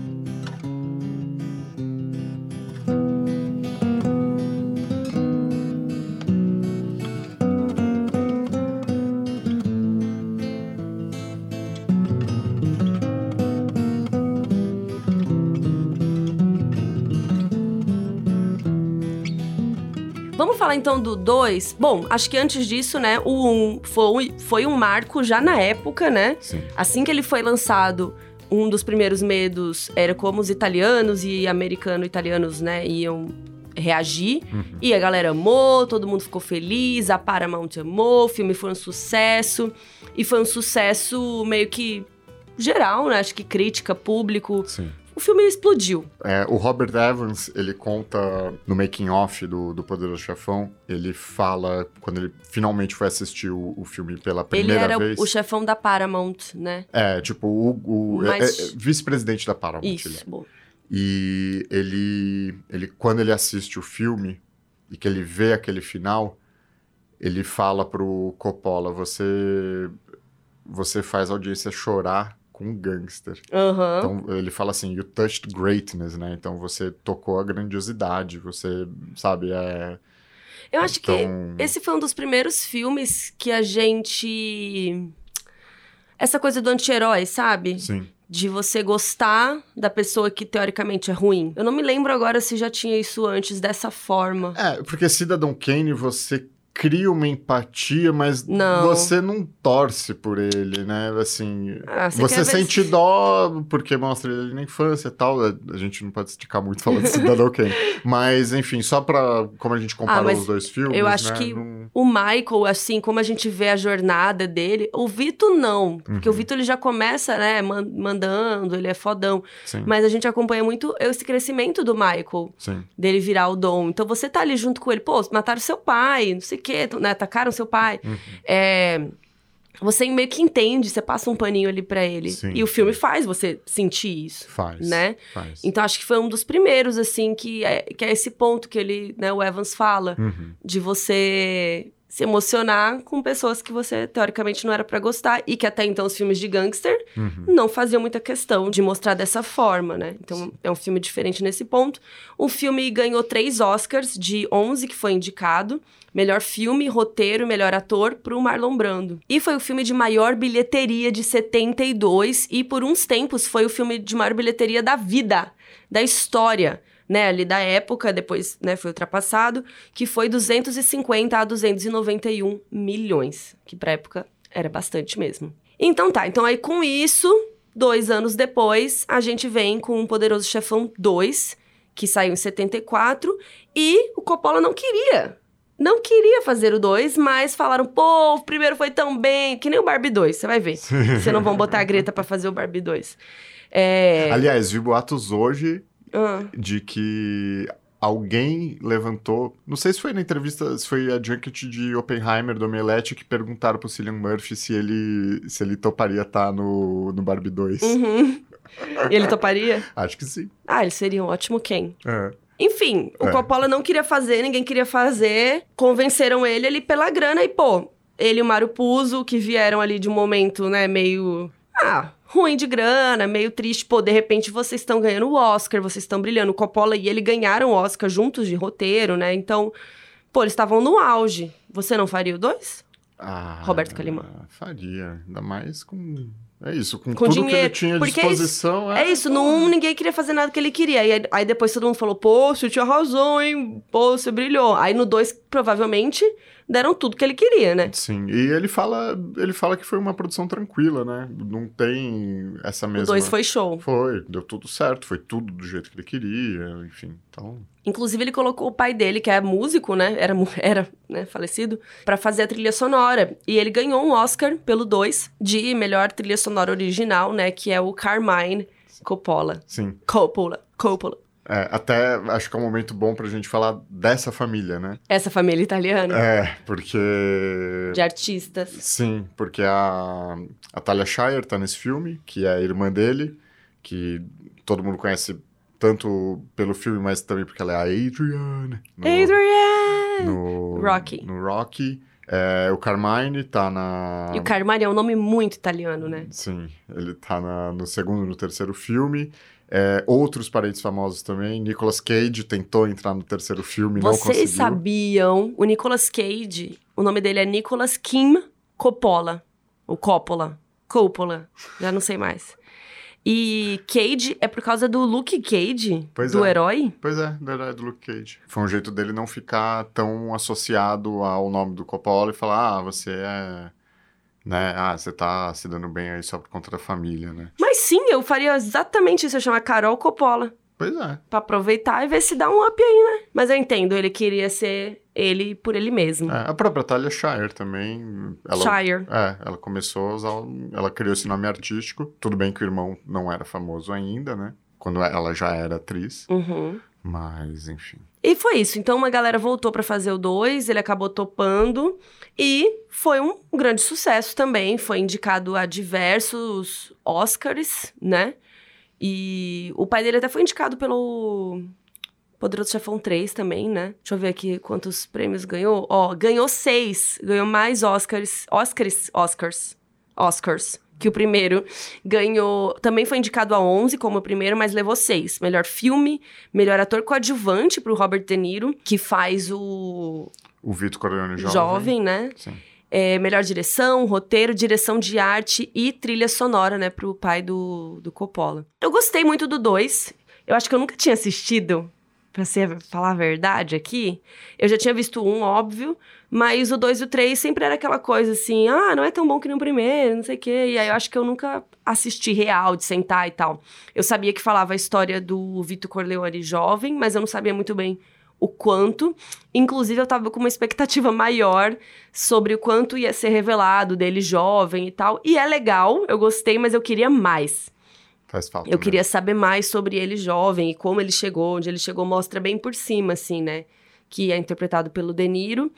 É, mas é muito interessante como no 2 a gente vê por que, que ele é o dom, né? A personalidade, de onde veio tudo. E essa conexão de pai e filho. Então, por que que o Michael é, agia como agia, é, como o que o pai faz reflete nos seus filhos, né? Uma coisa geracional, assim. Sim. é, Bom, uma, uma coisa que o Coppola fala é que o que não seduzia tanto ele a fazer um Poderoso Chefão 2 era exatamente a zona de conforto de você fazer a mesma coisa duas vezes, né? Uhum. É, porém, com essa liberdade que ele ganhou de poder fazer o que ele quisesse, a narrativa do 2, ela é Bem diferente. principalmente para a época, ela é muito diferente, né? Porque você você tem a história de pai e filho com a mesma idade, né, vivendo épocas diferentes. É, um grande flashback, né? Exato. E não E era mais flashbackudo ainda, né? Antes. Aí eles assistiram os primeiros cortes e eles acharam que tava ficando confuso, que tava fugindo da história de um pra ir pro outro, né? Aí eles fizeram mais blocado. Então mostra o Michael bastante, aí Vitor Corleone no passado, aí mostra bastante, aí volta pro Michael. Também é um filme de quase três horas, né? Sim. Então também é com um ritmo diferente, né? Mas o primeiro filme, aliás, eu não falei disso, É, eu tava com medo de assistir ele hoje em dia, né? A gente reassistiu todos pra estar tá aqui, né? Pra falar. E eu tava assim, ai, será que eu vou aguentar? Será que eu vou dormir? Meu Deus, três horas em casa, né? Então eu tava com medo, mas passou voando. E eu sou super contra filme de três horas. Eu acho nada a ver, porque naquela época ainda tinha intermission, né? Tinha intervalo, e hoje em dia não tem mais. Inclusive, beijo Nolan, né? Oppenheimer. Mas passou de boa. O 2 eu achei mais devagar, assim, a experiência foi mais. Deixa eu ver, mais, mais com o que eu esperava do, do primeiro, sabe? Eu achei que ia ser mais devagar e talvez mais cansativo. E o primeiro, para mim, foi show. O segundo já achei um pouco mais lento, assim. Talvez por essas blocagens longas dos assuntos. Ele é mais, eu acho até os momentos de flashback, eles são mais românticos, assim, eles, eu acho que eles dão uma quebra, porque é muito pesado, né? O 2, ela é uma história mais sombria, é, eu acho que o 1, um, ele até já foi um pouco acusado na época de glamourizar um pouco essa vida de gangster, né? Que depois muitos outros filmes também foram acusados, né? Mas eu acho que o 2, ele não dá para você falar a mesma coisa principalmente a, o arco do Michael no 2 é onde você vê o ambiente atuando nele e fazendo uhum. ele se tornar né, uma pessoa mais é porque azedo. não é, é mas azedo, é azedo, porque não é maléfico, né? Assim, ele, ele tem a mesma genialidade do pai, ele é muito pragmático, assim, é uma, ele é muito frio. É, ele, é, ele é, muito, muito frio. frio. E uma coisa legal do 2 que você me, me, até falou, vamos pausar para eu te falar uma coisa e tal, é que os três filmes têm esse momento festa, né? Que tem no primeiro, que é um casamento, e durante o casamento eles estão ali fazendo negócios de coisas pesadas e sérias. No 2 também tem isso, uma festa, e no 3 também, que eu não, não sabia muito bem o que esperar do 3, mas a gente já vai chegar lá. E no 2 eles estão no escritório fazendo reuniões enquanto tá rolando uma festa, mas o jeito que o Michael é filmado não é igual ao jeito que o Don Corleone é filmado no 1. Um. Inclusive a janela tá aberta e no 1 um a janela tá fechada, tá aquele escuro, né? O que, que você leu disso, do Gordon Willis? Eu acho que é do Gordon Willis ali com, com o Coppola, você vê que é uma coisa muito conjunta. Mas é, eu sempre usei essa cena para explicar o que é direção de fotografia, que é você usar um código visual para contar uma história. E aí eles fizeram o primeiro filme, onde eles criaram esse código que virou icônico, todo mundo sabe o jeito que o Marlon Brando é, aparece, o jeito que ele é iluminado, o jeito que os olhos dele são iluminados. E aí você tem essa cena logo na abertura, e aí ele está numa reunião com um senador então, alguém que ocupa o mesmo lugar que o Vito queria que o filho dele ocupasse, Fosse, né? né? Senador Corleone, presidente Corleone, né? E é muito curioso, porque, de fato, atrás do Michael não tem uma janela fechada. Ele, ele faz tudo às claras. Ele faz tudo às claras, o rosto dele não está iluminado daquele mesmo jeito. Quem está iluminado desse jeito é o senador, que está chantageando ele. Uhum. E aí tem uma frase do Michael que explica muito isso, que ele fala, nós dois somos parte da, da mesma palhaçada, da do mesma, sistema, do né? mesmo sistema.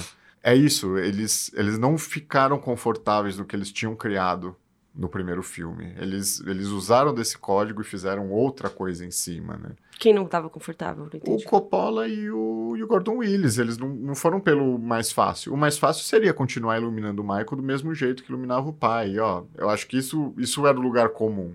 Uhum. Isso era o óbvio. Mas por que você falou não confortável, essa eles palavra? Eles não escolheram um lugar confortável. Ah, entendi. Né? Tá. Eles não ficaram na zona de conforto. Entendi, entendi. É porque eu, eu entendi que eles não, não queriam fazer isso. Mas entendi o que você quis dizer. É, eu acho que é por aí, assim. É, é reciclar, é Mas, olhar. cara, é genial quando você pausou pra eu, né? Aí você falou, o que, que você tá vendo, né? O que, que, que você consegue observar aqui? É muito óbvio isso. Sim. Depois que você falou, ficou tipo parece um outdoor, assim, uhum. realmente. Quem é o misterioso? Quem é o, digamos, o babaca, né, uhum. da, dessa cena? É o senador que tá, né, pedindo dinheiro, exigindo coisas ali do Michael. E o Michael fala: quer saber, quer saber quanto que eu vou te dar? Nada, meu filho, eu não vou participar dessa merda aí. E é muito diferente. O Michael é muito diferente do pai, né? Porque no primeiro filme a gente fica com essa impressão: ah, ele está se tornando ele, ele virou o dom. E ele virou o dom. Mas ele faz as coisas do jeito dele. No 2 fica muito mais óbvio isso. Sim. Como ele faz as coisas. É, ele é muito mais direto, né? Ele vai lá e fala com todo mundo. É bem interessante, assim. Eu gostei muito de ver o 2 por isso. Que eu falei, nossa... Eu imaginava que ele ia ser muito parecido com o pai dele. E ele não é. Não, não. não ele não tem o, o mesmo carisma. Ele não Uhum. tem o... Ele não evoca nem o mesmo respeito. Sim. De ele tá tava. sempre meio. Não desafiado a palavra, mas acho que as pessoas sempre estão meio duvidando É. dele, assim, né? Exato. E talvez também porque ele, ele não tem a mesma idade do pai dele, né? A gente. No. É. A gente não conhece essa, essa parte, né? Então. Mas de fato, ele tá sempre muito desafiado e, e ele continua sendo muito frio. Muito Uhum. frio. Ele tem os rompantes de raiva dele, que eu acho Com que a aí. É. esposa, né? Que foi horrível. Nossa, eu fiquei.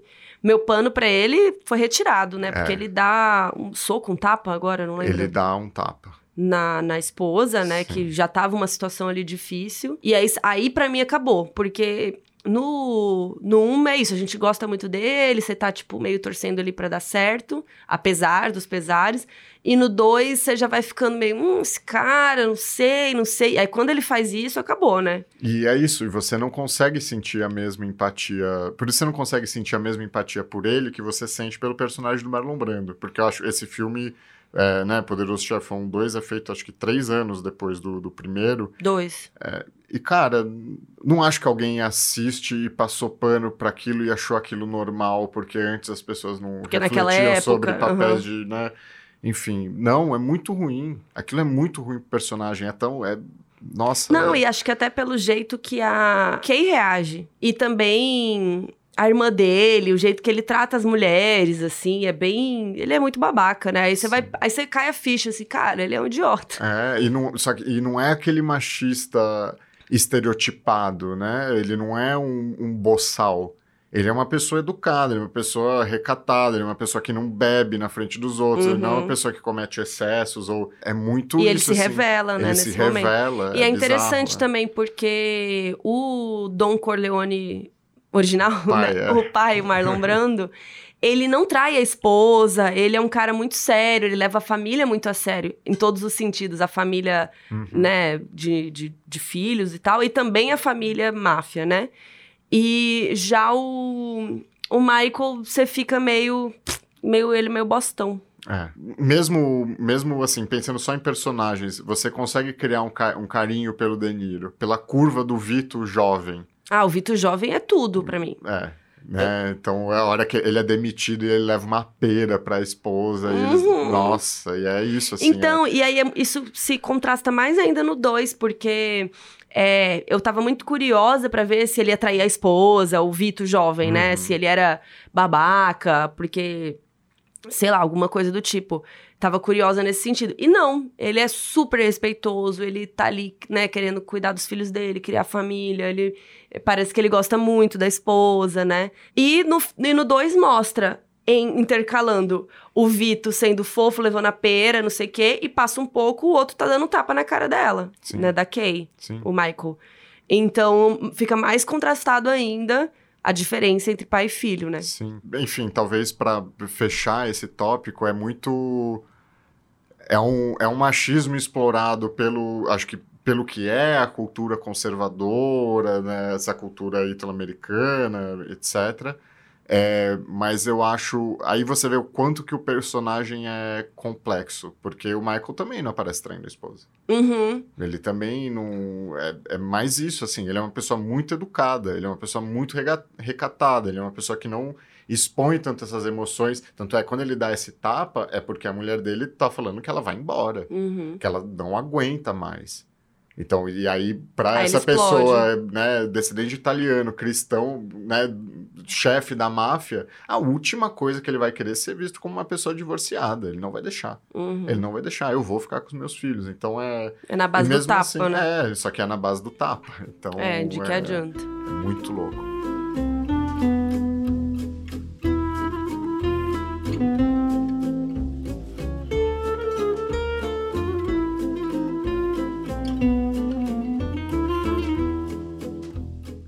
Aí, vamos falar um pouquinho do 3, porque acho que o mais importante, né, de tudo é a trilogia, né? Sim. Tipo, a saga a família, saga, né? a grande saga Corleone. Sim. E o 3 só foi feito 16 anos depois. O que rolou? Ninguém queria fazer, né? É. É, Eu acho que é isso. O Coppola achou que o primeiro filme era o primeiro filme. Tipo, ele já contava a história. O 2 ele já foi obrigado. O 3 ele não queria. Ele não queria fazer. Só que o primeiro e o segundo filme ainda eram muito aclamados, né? Então, quando ele fez um filme flopado lá, porque o 3 saiu em 90, né? Ó, o 1 saiu em 72, o 2 saiu em 74 e o 3 saiu em 1990. 16 anos. É, mas o filme que o, o Coppola tinha feito anteriormente foi um flop. Não deu muito certo e tal. E essa porta da Paramount aí, vamos fazer um 3 tal, sempre teve aberta. Porque os outros filmes ganharam um Oscar, foi um sucesso, bilheteria, bombou, show. Todo mundo ficou feliz, até ainda nos anos 90 ainda falavam disso. Até hoje, né, ainda se fala disso, tá lá na lista da AFI, não sei o quê. Então acho que essa porta sempre teve ali aberta e ele pegou e falou: quer saber? Fiz um flop aqui agora, preciso fazer alguma coisa. Não, preciso fazer dinheiro, né? É dinheiro American mesmo. Zoetrope, nossa. A já- Zootrope, que era a produtora dele, tava mal. Sim. Ele tava precisando fazer alguma coisa boa, né? Então, acho que eles uniram o útil ao agradável e resolveram fazer um filme que é muito voltado pro personagem do Michael Corleone, né? Bem mais velho. É, e aí é interessante porque, tipo, eu sei que o Alpatino envelheceu nesses anos e tal. Só que você vê os três na ordem, assim, é um baque, é uma coisa assim, nossa, agora ele é o Dom, né? Sim. Agora ele tá mais velho. Aí tem a Kay, mais velha. E muitos atores ou morreram ou não toparam voltar. Então esse filme, ele é, ele é diferente. Ele é bem diferente dos outros. E tem a Sofia Coppola, que acabou virando uma ótima diretora, filha do Coppola, como atriz. Eu acho muito curioso. Eu acho que Poderoso Chefão 3, ele ajudou a criar uma imagem do Patino que parece que ele, durante né, 30 anos, pensar que né, 90 são 30 anos atrás já, Uhum. mas que a aparência dele não parece que não mudou muito, porque ele, ele tá um pouco, ele tá maquiado para parecer um pouquinho mais velho do que ele era de fato. Uhum. Pra pensar assim, pra você ter de referência, a aparência dele era meio que a do perfume de mulher, que é quando ele finalmente ganha o Oscar dele de melhor ator. Ele não, ele não ganhou Inclusive, nenhum Oscar por Poderoso Chefão. O Marlon Brando também foi envelhecido, né? Pro foi, primeiro filme. Foi, foi envelhecido, foi envelhecido. Ele não era daquele Então, jeito. É. É. É, até um belo trabalho de maquiagem. Muito, né? muito. Nossa. É, mas eu acho que esse filme ele ajudou a consolidar uma imagem do- de como que é o Alpatino, porque ele foi envelhecendo sem maquiagem, né? E aí Uhum. e é isso, parece que ele ficou sempre com a mesma cara, né? Ele tem grandes filmes depois de Poderoso Chefão, né? Mas E, enfim. que que né? você... e esse filme foi indicado a sete Oscars, mas não ganhou nenhum. O que, que você acha do Poderoso Chefão 3? Eu acho que ele é subestimado. Hum, Eu gosto você de... defende. Eu, eu defendo o Poderoso Chefão É, 3. porque a- o que as pessoas falam é que o 1 é o bom e os outros dois, tipo, legal. O 2 muito bom ainda, mas o 3, tipo, não precisava. É, tem gente que fala. Tem gente que fala que o 2 é melhor, tem gente que até Ah, é, você me prefere falou o isso. 2, sim. É, eu entendo os motivos de quem fala isso, eu, eu confesso que eu fico um pouquinho em cima do muro, assim. Pra mim. Entre o é, 1 e o 2. É, mas é tudo, para mim é tudo uma coisa só, sabe? Eu mesmo, eu acho que o 3 ele explora coisas que são maravilhosas, assim, que e que fazem muito sentido pra curva, né, pro, pro arco do, do personagem do Michael. É, enfim, entrando nas coisas que eu gosto muito do 3. É, ele passa, ele continua vivendo esse dilema de sou um mafioso, não quero ser um mafioso, né? É, Desde o 1. desde o 1. É, humaniza ele de novo. Você não sente.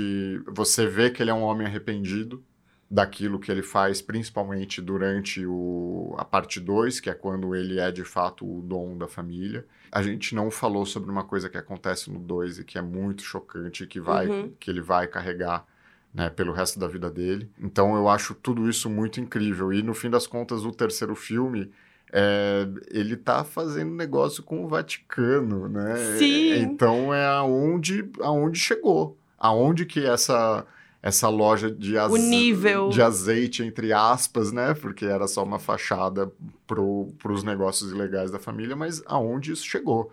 Então, muita gente, né? Sei lá, eu, eu vejo gente que fala assim: ah, o 3 é a derrocada do Michael Corleone, ou é a decadência do Michael Corleone. Tipo, meu, Não. que decadência, né? Você fez. Você criou um império. Então, Uhum. assim, claro que é uma decadência moral de tudo que ele fez, né? É, mas, meu, enfim, eu acho muito surreal. Mas sobre o 3 é isso, assim, eu acho que tem momentos geniais também. Aí é um momento um pouco spoiler, mas no 1, no momento que ele decide tirar a vida do policial e do cara que atentou contra o pai dele, no momento dele de decisão, ele tá quieto, ele tá com um olhar, né, sei lá, ele, tá, ele acabou de pegar a arma do banheiro, então ele tá muito em choque. É um momento de, de tempo interno e tempo externo muito... O jeito que a, que a edição resolve isso é genial, porque começa a entrar um barulho de trem. Uhum. Ele começa, ele tá muito inquieto, ele não tá falando nada na mesa, e aí começa aquele barulho de trem, de trem, de trem, de trem, aí ele levanta, mata os dois e vai embora. Aliás, esse negócio é bem legal, que o Coppola pediu pra esconder a arma mais escondido ali, que não tava tão combinado pra ele ficar mais agoniado na hora de achar, né? Sim, é que genial. também ajudou ali no personagem. É genial. E eu, eu sempre que eu assisto essa cena, é, chama atenção ele procurando, assim, eu não sei. é, Dá uma agonia, dá né? uma agonia, dá uma agonia. Mas o que, que você ia falar do 3 com E- relação a isso? E aí, o 3, a, a cena final, quando a, a filha dele né, morre, ele grita e fica mudo. Uhum.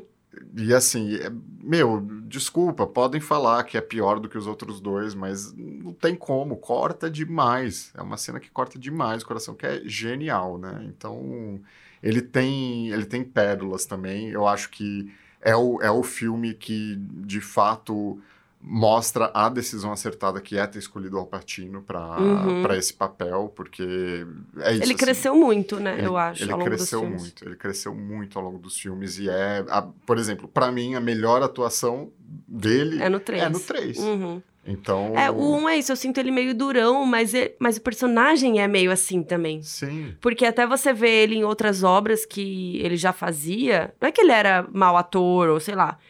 Ele fez aquilo para aquele personagem, né? sim, e eu acho e essas coisas que é da aparência e da atuação dele, é, antes dele se tornar um, um mafioso de fato, ele é uma pessoa que os irmãos, sabe, Uhum. sabe, é, não, não é que zoam ele, mas ele é visto como uma pessoa fofa.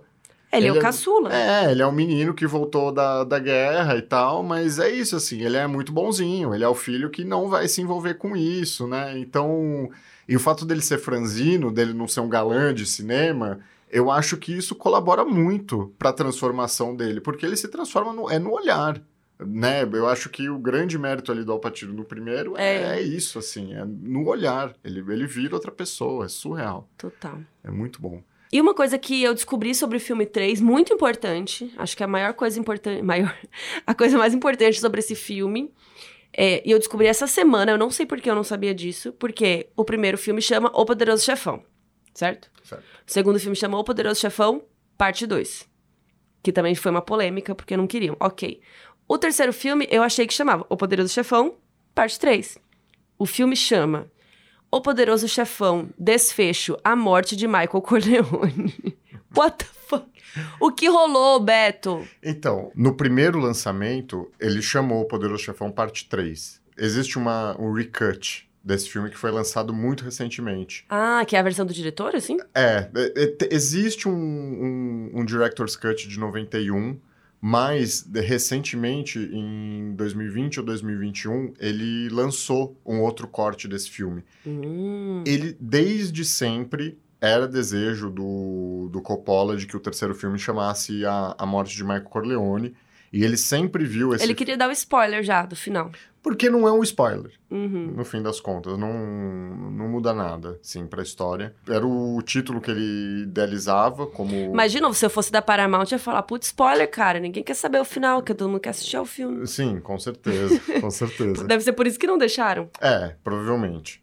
E eu entendo. O que ele queria para esse terceiro filme é que ele fosse um epílogo das outras duas partes, que tivesse essa sensação. É, sabe? porque ele falou disso também, né? A gente viu muitas entrevistas esses dias para fazer o episódio. E ele fala muito sobre como ele achou que a história já estava contada. Sim. Então ele não queria que fosse uma continuação, e sim um epílogo, né? Como a gente explica um epílogo para quem não sabe o que é? É, o epílogo. Ele não é o final do livro. Ele, eu, eu acho que um jeito mais fácil de entender um epílogo seria como o fim depois do fim. Uhum. Ou... É um um pique, tipo, quando você vai espiar um pouquinho o que aconteceu depois do que a história acabou. Tipo, a história era aquilo ali. A Isso. história é quando você lê um livro e acaba, aquela é a história. E aí o que vem? Epílogo não faz parte da história. É só um assim, ó, você tava curioso? Vou te mostrar aqui um pouquinho como eles, né, o que que virou, se eles tiveram filhos no final, se o casal ficou feliz, se ele morreu, né, aquela coisa. Faz muito sentido que o 3 seja um epílogo. Ele tá em outro momento, não explica muito o que que aconteceu no meio, né, entre os filmes. E é isso, você preenche aí. Às vezes tem umas falas, né, mas tipo, luta aí. Existe um, um livro que não foi escrito pelo Mário Puzo que cobre exatamente esse ato entre o fim do 2 e o 3. Então conta uma outra época da, da vida da família Corleone e do, do Michael Corleone. Então, mais uma vez, acho que o que você falou é perfeito. Não, não tem uma conexão de fato. É um homem no, no fim da vida, uma pessoa no fim da vida lidando com, com as decisões que ela tomou.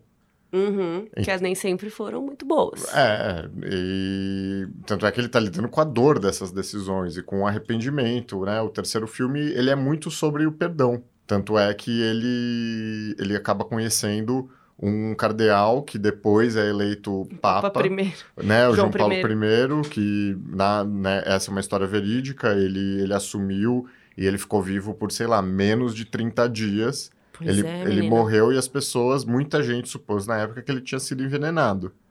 Então, e aí quando acontece a história do Poderoso Chefão 3, onde né, tem muita treta com o Vaticano envolvido, é muito curioso como eles usaram isso. E assim, não fazia tanto tempo que ele tinha morrido até. Aham. É, achei legal isso também, que eu não sabia. Que eles conectaram um personagem vivo, né? E colocaram como se ele fosse ali da história, como se é por isso que aconteceu tal coisa, né? Eu gosto muito disso.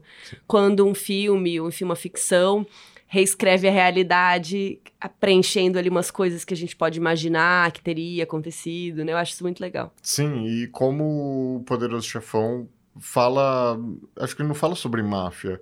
Ele fala, ele fala sobre muitas coisas. Ele fala sobre família, mas ele fala sobre poder, ponto final. Você acha que a trilogia é sobre poder ou sobre família? A trilogia. Bom, o Coppola fala que ele. Não, você. Ah. Mas fala o que ele fala primeiro. Não, porque ele fala que é, é um ensaio sobre o capitalismo. ah, sim, ele fala isso. Ele fala sobre isso e, porra, faz muito sentido, né, cara? Até tem uma coisa que, que linka o- os três filmes. É um pouco detalhe, assim, e às vezes é a gente procurando um pouco agulha no palheiro, né? Mas no primeiro filme, uma reunião das cinco famílias é, da, da máfia de Nova York. Aquela reunião é maravilhosa. Uma mesa comprida, eles passam o telefone essa é de do ouro. dois. Essa reunião É é do do dois. É, Então a do do um é qual? A já, do os, um- pra mim já virou uma grande série. é. já, já virou uma, uma minissérie. A do 1 é quando é aquela reunião entre os chefes, aonde dois deles perderam o- o- os filhos. Ah, sim, eles estão brigando, né? Só que nessa eles estão se matando. Isso. E eles precisam reunir pra falar, galera, vamos. Porque a guerra custa caro, eles não, eles não conseguem, né? a- eles não conseguem subornar a polícia, a polícia não quer ficar tanto do lado deles, né? Então, nessa primeira reunião, tem um quadro gigante de um trem. Hum, E é uma coisa que muito filme de faroeste usa o trem como um símbolo do progresso, como uma mudança de época. Uhum. E ali é um momento aonde a máfia, esse, esse fim do. esse fim da. esse pós-segunda guerra, é, é um momento aonde esse crime organizado tá ganhando poder, tá ganhando musculatura. E tá Que é um virando outra progresso. coisa. Que é um progresso, né? Uhum. E, E até acho que a ideia deles tentarem ficar de boa é uma ideia de progresso. e de, e de pragmatismo, de dar certo. negócios, né? É. Spoiler, não vai dar certo. Pois é. É, e aí, no segundo filme, a- tem uma reunião que ela acontece em Cuba, Ah, sim. e é onde é o Michael... Achei aquilo muito aleatório. Estamos em Cuba. É, só que é o Michael Corleone, dono dos cassinos de Nevada, que ele tá sendo apresentado ali basicamente como um ministro do turismo dos Estados Unidos. Uhum. Então, já tá mostrando aonde que esse crime organizado tá chegando, o quanto ele já tá nas entranhas do poder e o quanto ele não é tão diferente dos políticos, que é uma coisa que a gente Vai aprendendo no filme 2. É. no- que a gente vai aprender no filme 2. Nisso, essa reunião, ela é feita. Existiu uma reunião em Cuba com o Fulgêncio Batista, que era o ditador antes do Fidel Castro, e que é, onde esse telefone dourado é um telefone que ele está em Havana até hoje e que ele foi exposto para as pessoas ali e quem viu esse telefone na reunião verdadeira é algum secretário muito importante do governo do- dos Estados Unidos. Então, tipo, essa história vazou. Essa história vazou. E aí, enfim, então essa é uma reunião do filme 2. No filme 3, não é uma reunião com muita gente, mas é, é um momento onde tem um representante ali do, do Vaticano e o Michael, e tem um quadro do Mapa Mundi atrás. Hum. E- Tipo, ele dominando o mundo? É a globalização, né? É um, é um fenômeno. Assim, para mim, tá falando muito sobre economia, tá falando muito sobre, sobre relações de poder, enfim, negócios. É, essa, esse imbróglio que tem com, com o Vaticano é porque o Vaticano é dono de ações de uma empresa imobiliária.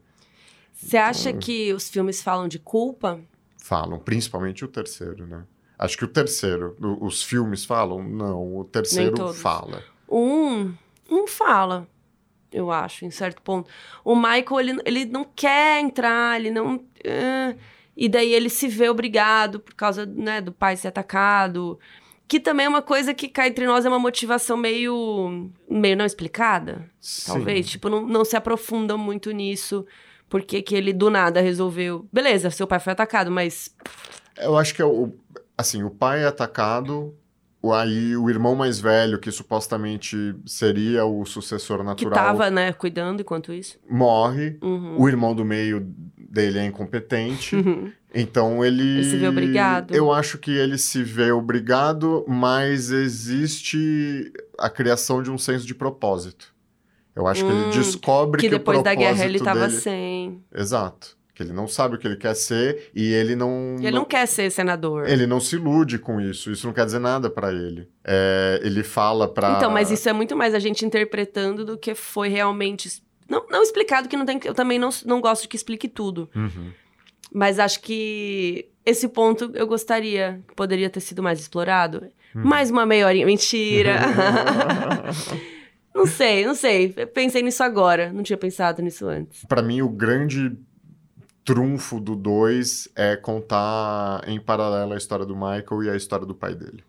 Eu Pra gostei mim- muito da história do Vitor, mas eu acho que você me hypou muito pra história do Vitor e eu acho que eu cheguei com muita expectativa. De ter mais, né? É, de ter mais e saber mais, entender ele completamente. E beleza, entendi.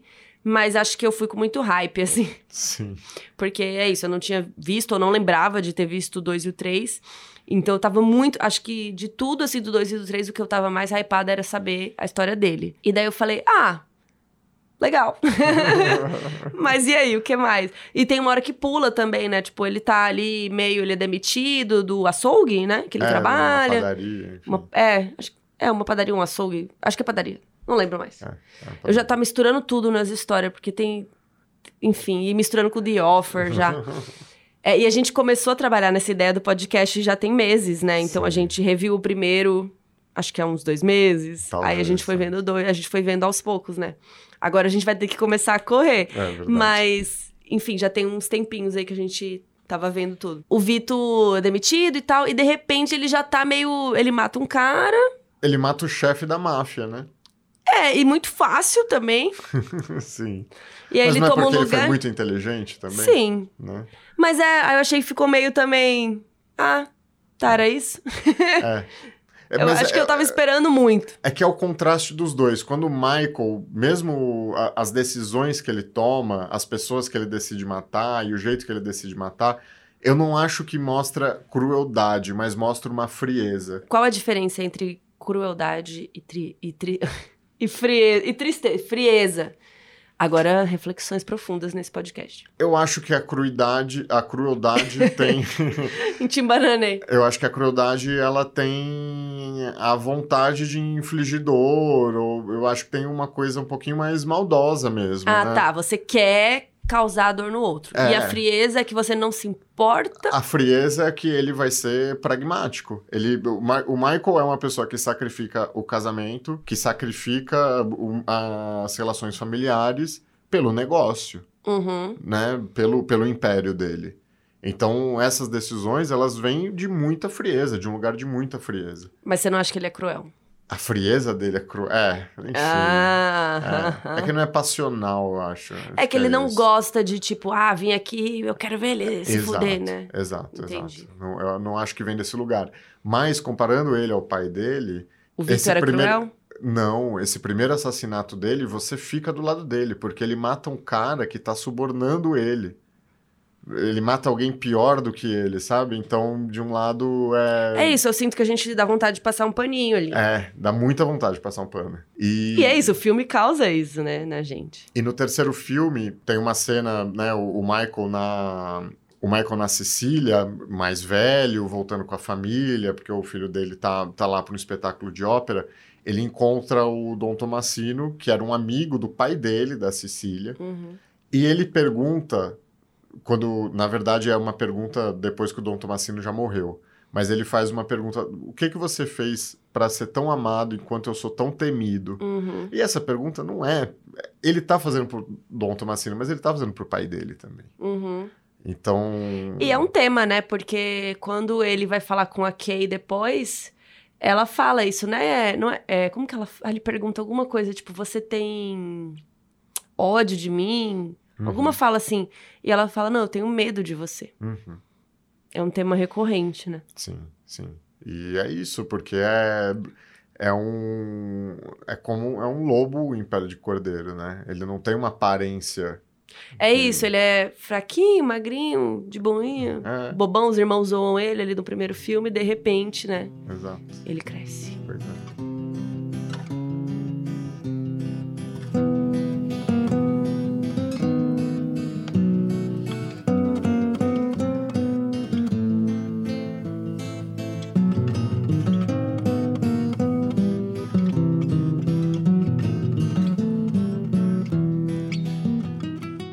Se você tivesse que escolher um dos três, É.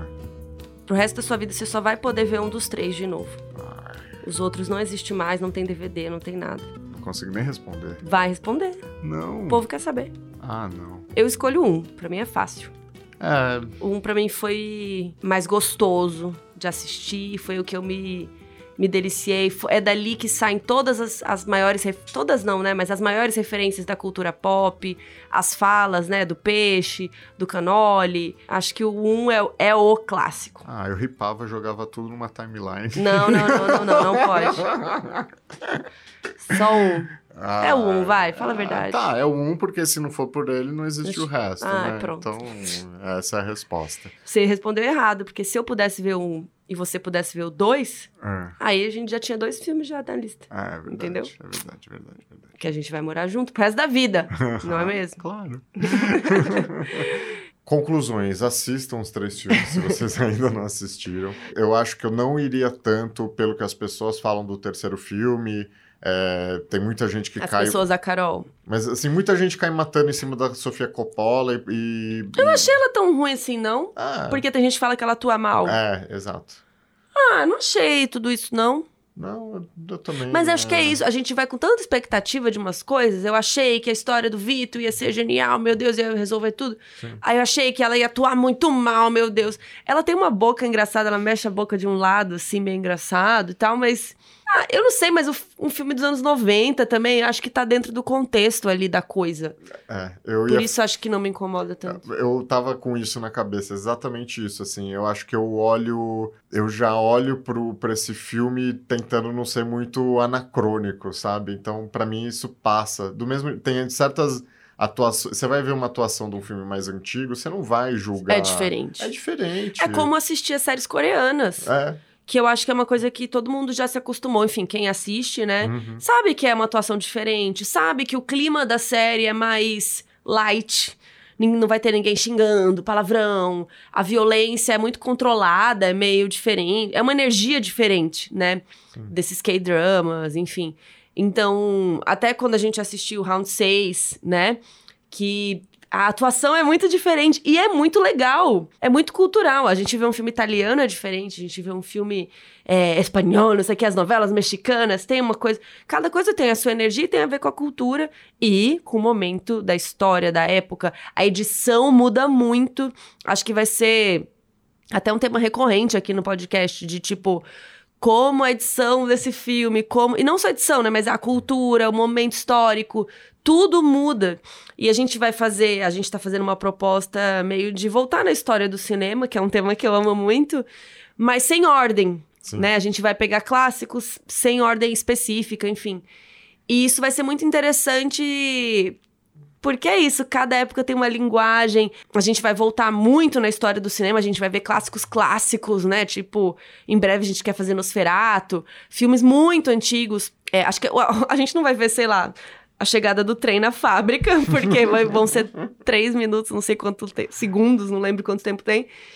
Mas o estilo de edição, montagem paralela, tipo, antes não se cortava de uma cena você aqui num quarto e eu no outro quarto, porque as pessoas não entendiam, tipo, não tinha essa lógica ainda da linguagem do cinema. Então, a linguagem muda, a narrativa muda, a edição muda, a fotografia muda, aí muda a mídia, né? Então, a partir do momento que a gente deixa de ter só película, a gente tem digital, também muda como é feito tudo. Então, é muito legal isso quando entra o som, como isso influencia a obra. Isso é maravilhoso. Isso é muito bom. Inclusive, recentemente teve Babilônia que falou um pouco disso, de como o som influenciou o jeito que filmava coisa. Então, a gente olhar para essas é, coisas de época, a gente tem que ter isso em mente, sim. Né? Até uma- me lembra muito uma coisa que falam, né? Tipo, ai, Friends hoje em dia é cheio de problema e tem isso, tem aquilo. Sim, e é justamente isso. A gente tem que olhar com o olhar de hoje, sim, mas sabendo que foi filmado naquela época. Isso não para passar pano, mas isso faz sentido em muitas áreas e esferas da linguagem e tudo mais, né? Eu acho que a gente vai se ver refletindo muito sobre o que, que define um filme como clássico, porque. Hum, Poxa, você, tá, você falou de Babilônia. Desculpa, pra mim, o Whiplash já é um clássico. Whiplash de que ano, hein? Vamos O pesquisar. Whiplash é a primeira. é, deve ser 2000 dos e- 2010, provavelmente, sabe? Vamos Tem, pesquisar ao vivo. tem take feito com 7D, e pra mim é um clássico. 7D câmera que parece... 2014. É? 7D, aquelas câmeras que parecem mais câmera fotográfica, que, enfim, faz muitos anos que filmam é, vídeo, né, também. 2014 tem quase 10 anos. É, tem 9 anos, e pra mim, eu particularmente, Então, eu considero qual é a clássico. regra? Acho que esse vai ser um grande tema aqui. O que é um clássico? O que faz um clássico? Nove anos já pode entrar no clássico? Ah, vai, eu acho que se ele não é, ele vai entrar. Eu já considero porque não tem como. É um E tem filme que acho que a gente já sabe na hora que assiste? Drive. Drive pra mim é um clássico já. Cara, vamos ver que ano é Drive. Drive. Drive fez 15 anos. Drive tem uma energia. recentemente. 2011. 2011, é. Drive tem Fez uma 10 energia de anos. Whiplash também, não tem? Tem, tem, Tem uma energia parecida esses filmes. tem. Energia de clássico seria? Sabe? Então, é isso, sei lá, é Sangue Negro. Sangue Negro pra mim é Pô. um clássico já, sabe? Num, num nível de, eventualmente no futuro, achar com- quase como um Cidadão Kane. A minha opinião, tá, gente? na minha humilde opinião. É. E outra coisa que faz um clássico que a gente ainda não comentou é que hoje em dia a gente chama também de memes, mas quando o assunto reverbera além do filme em si, tudo bem, a gente tem sempre tive, sempre não, mas desde o Carrier do Cinema lá, que era a primeira meio que uma organização de críticos de cinema, que é a gente olhou aqui agora de 51. Sim, se discute o cinema há muito tempo, se discute fazer cinema, até por causa das escolas de cinema, e aí vem uma que quer quebrar a próxima, a anterior, e né, que ser a próxima, vanguardas e tal. Mas quando o filme ultrapassa a sua mídia, o seu tema, Barbie agora, ouso dizer que já virou um clássico. Por isso, pelo que causa ao redor, sabe? É óbvio que hoje em dia a gente tem muitos filmes que causam isso, e isso é até meio louco, assim. Porque, sei lá, Vingadores, não sei, sabe? Isso gera um burburinho que é fora da bolha, que é fora de quem só assiste filme, sabe? É, eu, mas eu acho que é uma que é coisa... o que, poder, enfim, para voltar, né? Porque é o que o Poderoso Chefão fez. Sim. Eu acho que Barbie e Vingadores, os dois têm impacto cultural, só que pelo que eu já origem. vejo, então, só que o, o Vingadores ele entrou muito nessa nesse debate da, do Fordismo do cinema. De como ele é feito, sabe, plano geral, campo contra campo e, Lutinha, sabe, né, né? e já era, e tá tudo resolvido, é do mesmo jeito. Barbie tá sendo celebrado por ser um bom filme, não, não só pela parte de marketing do símbolo que é a Barbie, mas pelo filme em si de, né, ele reciclou como o ícone é Sim. é visto, né? Então. Mas aí que tá a minha pergunta. O clássico, ele só é clássico quando tem um artista por trás e não sei o quê? Ou ele pode ser um filme clássico mais pasteurizado, não sei a palavra, não quero falar mal de Vingadores aqui. Mas um filme mais como você citou. Ah, Aí que é a dúvida. É, eu entendeu? acho. É, é muito relativo no fim das contas, mas eu, assim, a minha humilde opinião tem a ver é com um, arte. É um misto de impacto cultural e, e talvez isso vanguardismo, sabe? Meio que tem, tem uma. Eu gosto disso, de ser vanguarda. Um, o clássico virar uma, um clássico porque ele tá abrindo portas Exato. e criando coisas, como Cidadão Kane fez é. muita Groundbreaker, coisa. né? Tipo... É, criando coisas que ainda ou ali ou aqui ainda não tinham sido feitas, né? Uhum. Isso é legal também uhum. da gente estabelecer. Mas eu acho que Poderoso Chefão, por exemplo, e eu não tô definindo Barbie ou Vingadores como clássicos, tá? tô questionando. Inclusive, vocês podem comentar no Spotify. Tem uma abinha agora que dá para comentar em podcast. Então já comentem aí o que torna um filme clássico para você. Voltando para Poderoso Chefão, ele é, virou meme na época, que ainda não existia essa palavra. Mas era isso, as pessoas falavam as falas do filme, as pessoas brincavam com isso, de ser dom, de, é, sabe? Tanto que Sopranos, a série, que é uma das melhores já feitas na história, uma das minhas favoritas, a família Soprano em português, e o David Chase, que é o criador da série, já falou que a série só existe por causa de Sopranos. A série faz o tempo todo referência a Sopranos. A poder... Vocês entenderam? A Poderoso Chefão. Ele é de origem da família italiana também. Então, com certeza, Poderoso Chefão impactou ele a ponto dele criar uma outra série sobre máfia americana, de origem italiana. Né, né, né. E, de, e, cara, diversas vezes durante a série eles falam falas do filme, eles fazem piadas com o filme. É uma, uma metalinguagem, um negócio muito legal. E você vê o quanto Poderoso Chefão impactou até hoje. Tanto que recentemente saiu o filme Máfia Mama, que você citou, que a gente fez uma publicidade, que é uma inspiração, é baseado, só que agora uma mulher que tem que ir lá pra Itália e tal. Que é um filme bem engraçado, bem divertido, aliás. Poderoso Chefão virou um clássico também por isso. Até hoje impacta gerações, até hoje, 2023, nós estamos escolhendo ele para falar né, de novo. Por que, que a gente ainda está falando desse filme, né? Esse é o lance. É isso, é, acho que é o mérito de virar temporal no fim das contas, acho esse um bom jeito de você ver se um filme é clássico ou não. Whiplash é uma história muito atemporal. Temas universais, né? Acho que toca muita gente.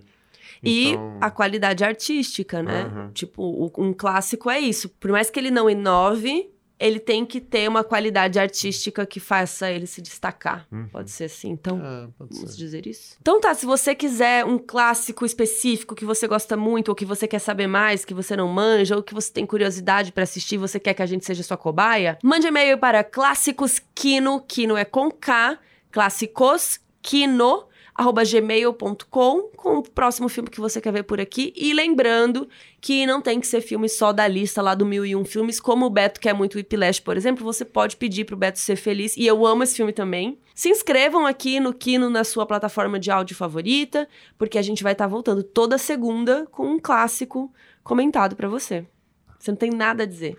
Eu tenho. É, eu recomendo todo mundo comprar o livro do Peter Biskind, Easy Riders, Raging Bulls. Meu, mas isso foi o que a gente virou um casal, te falar. Quando a gente falou disso. Quando a gente falou, você tem esse livro, você tem. E eu vi o seu livro, ou você viu o meu livro, eu não lembro quem viu primeiro. E a gente falou, "Ah, este livro é maravilhoso. Sim. Como a geração sexo, drogas e rock and roll salvou Hollywood. Esse livro é muito bom, tem todas as fofocas dessa galerinha aí. E uma coisa que é maravilhosa, na cena do atentado ao Vito Corleone no primeiro filme, aparece um pôster de uma luta do Jake LaMotta, que é o Touro Indomável. Uhum. E Poderoso Chefão de novo, foi feito em 72. O filme que fecha essa geração, segundo esse livro do Peter Biskind, é Touro Indomável, que é de 1980. Então isso assim, isso é só é uma conjunção de muitas sincronicidades para isso acontecer. Foi por- sem querer. é, porque é isso. Easy Riders é. Ele pega como o primeiro filme dessa geração, que é um filme do Dennis Hopper. É muito legal, né? Dennis Hopper e Peter Fonda. é, que Vamos que ganhou, fazer. ganhou o Festival de Cannes e tal.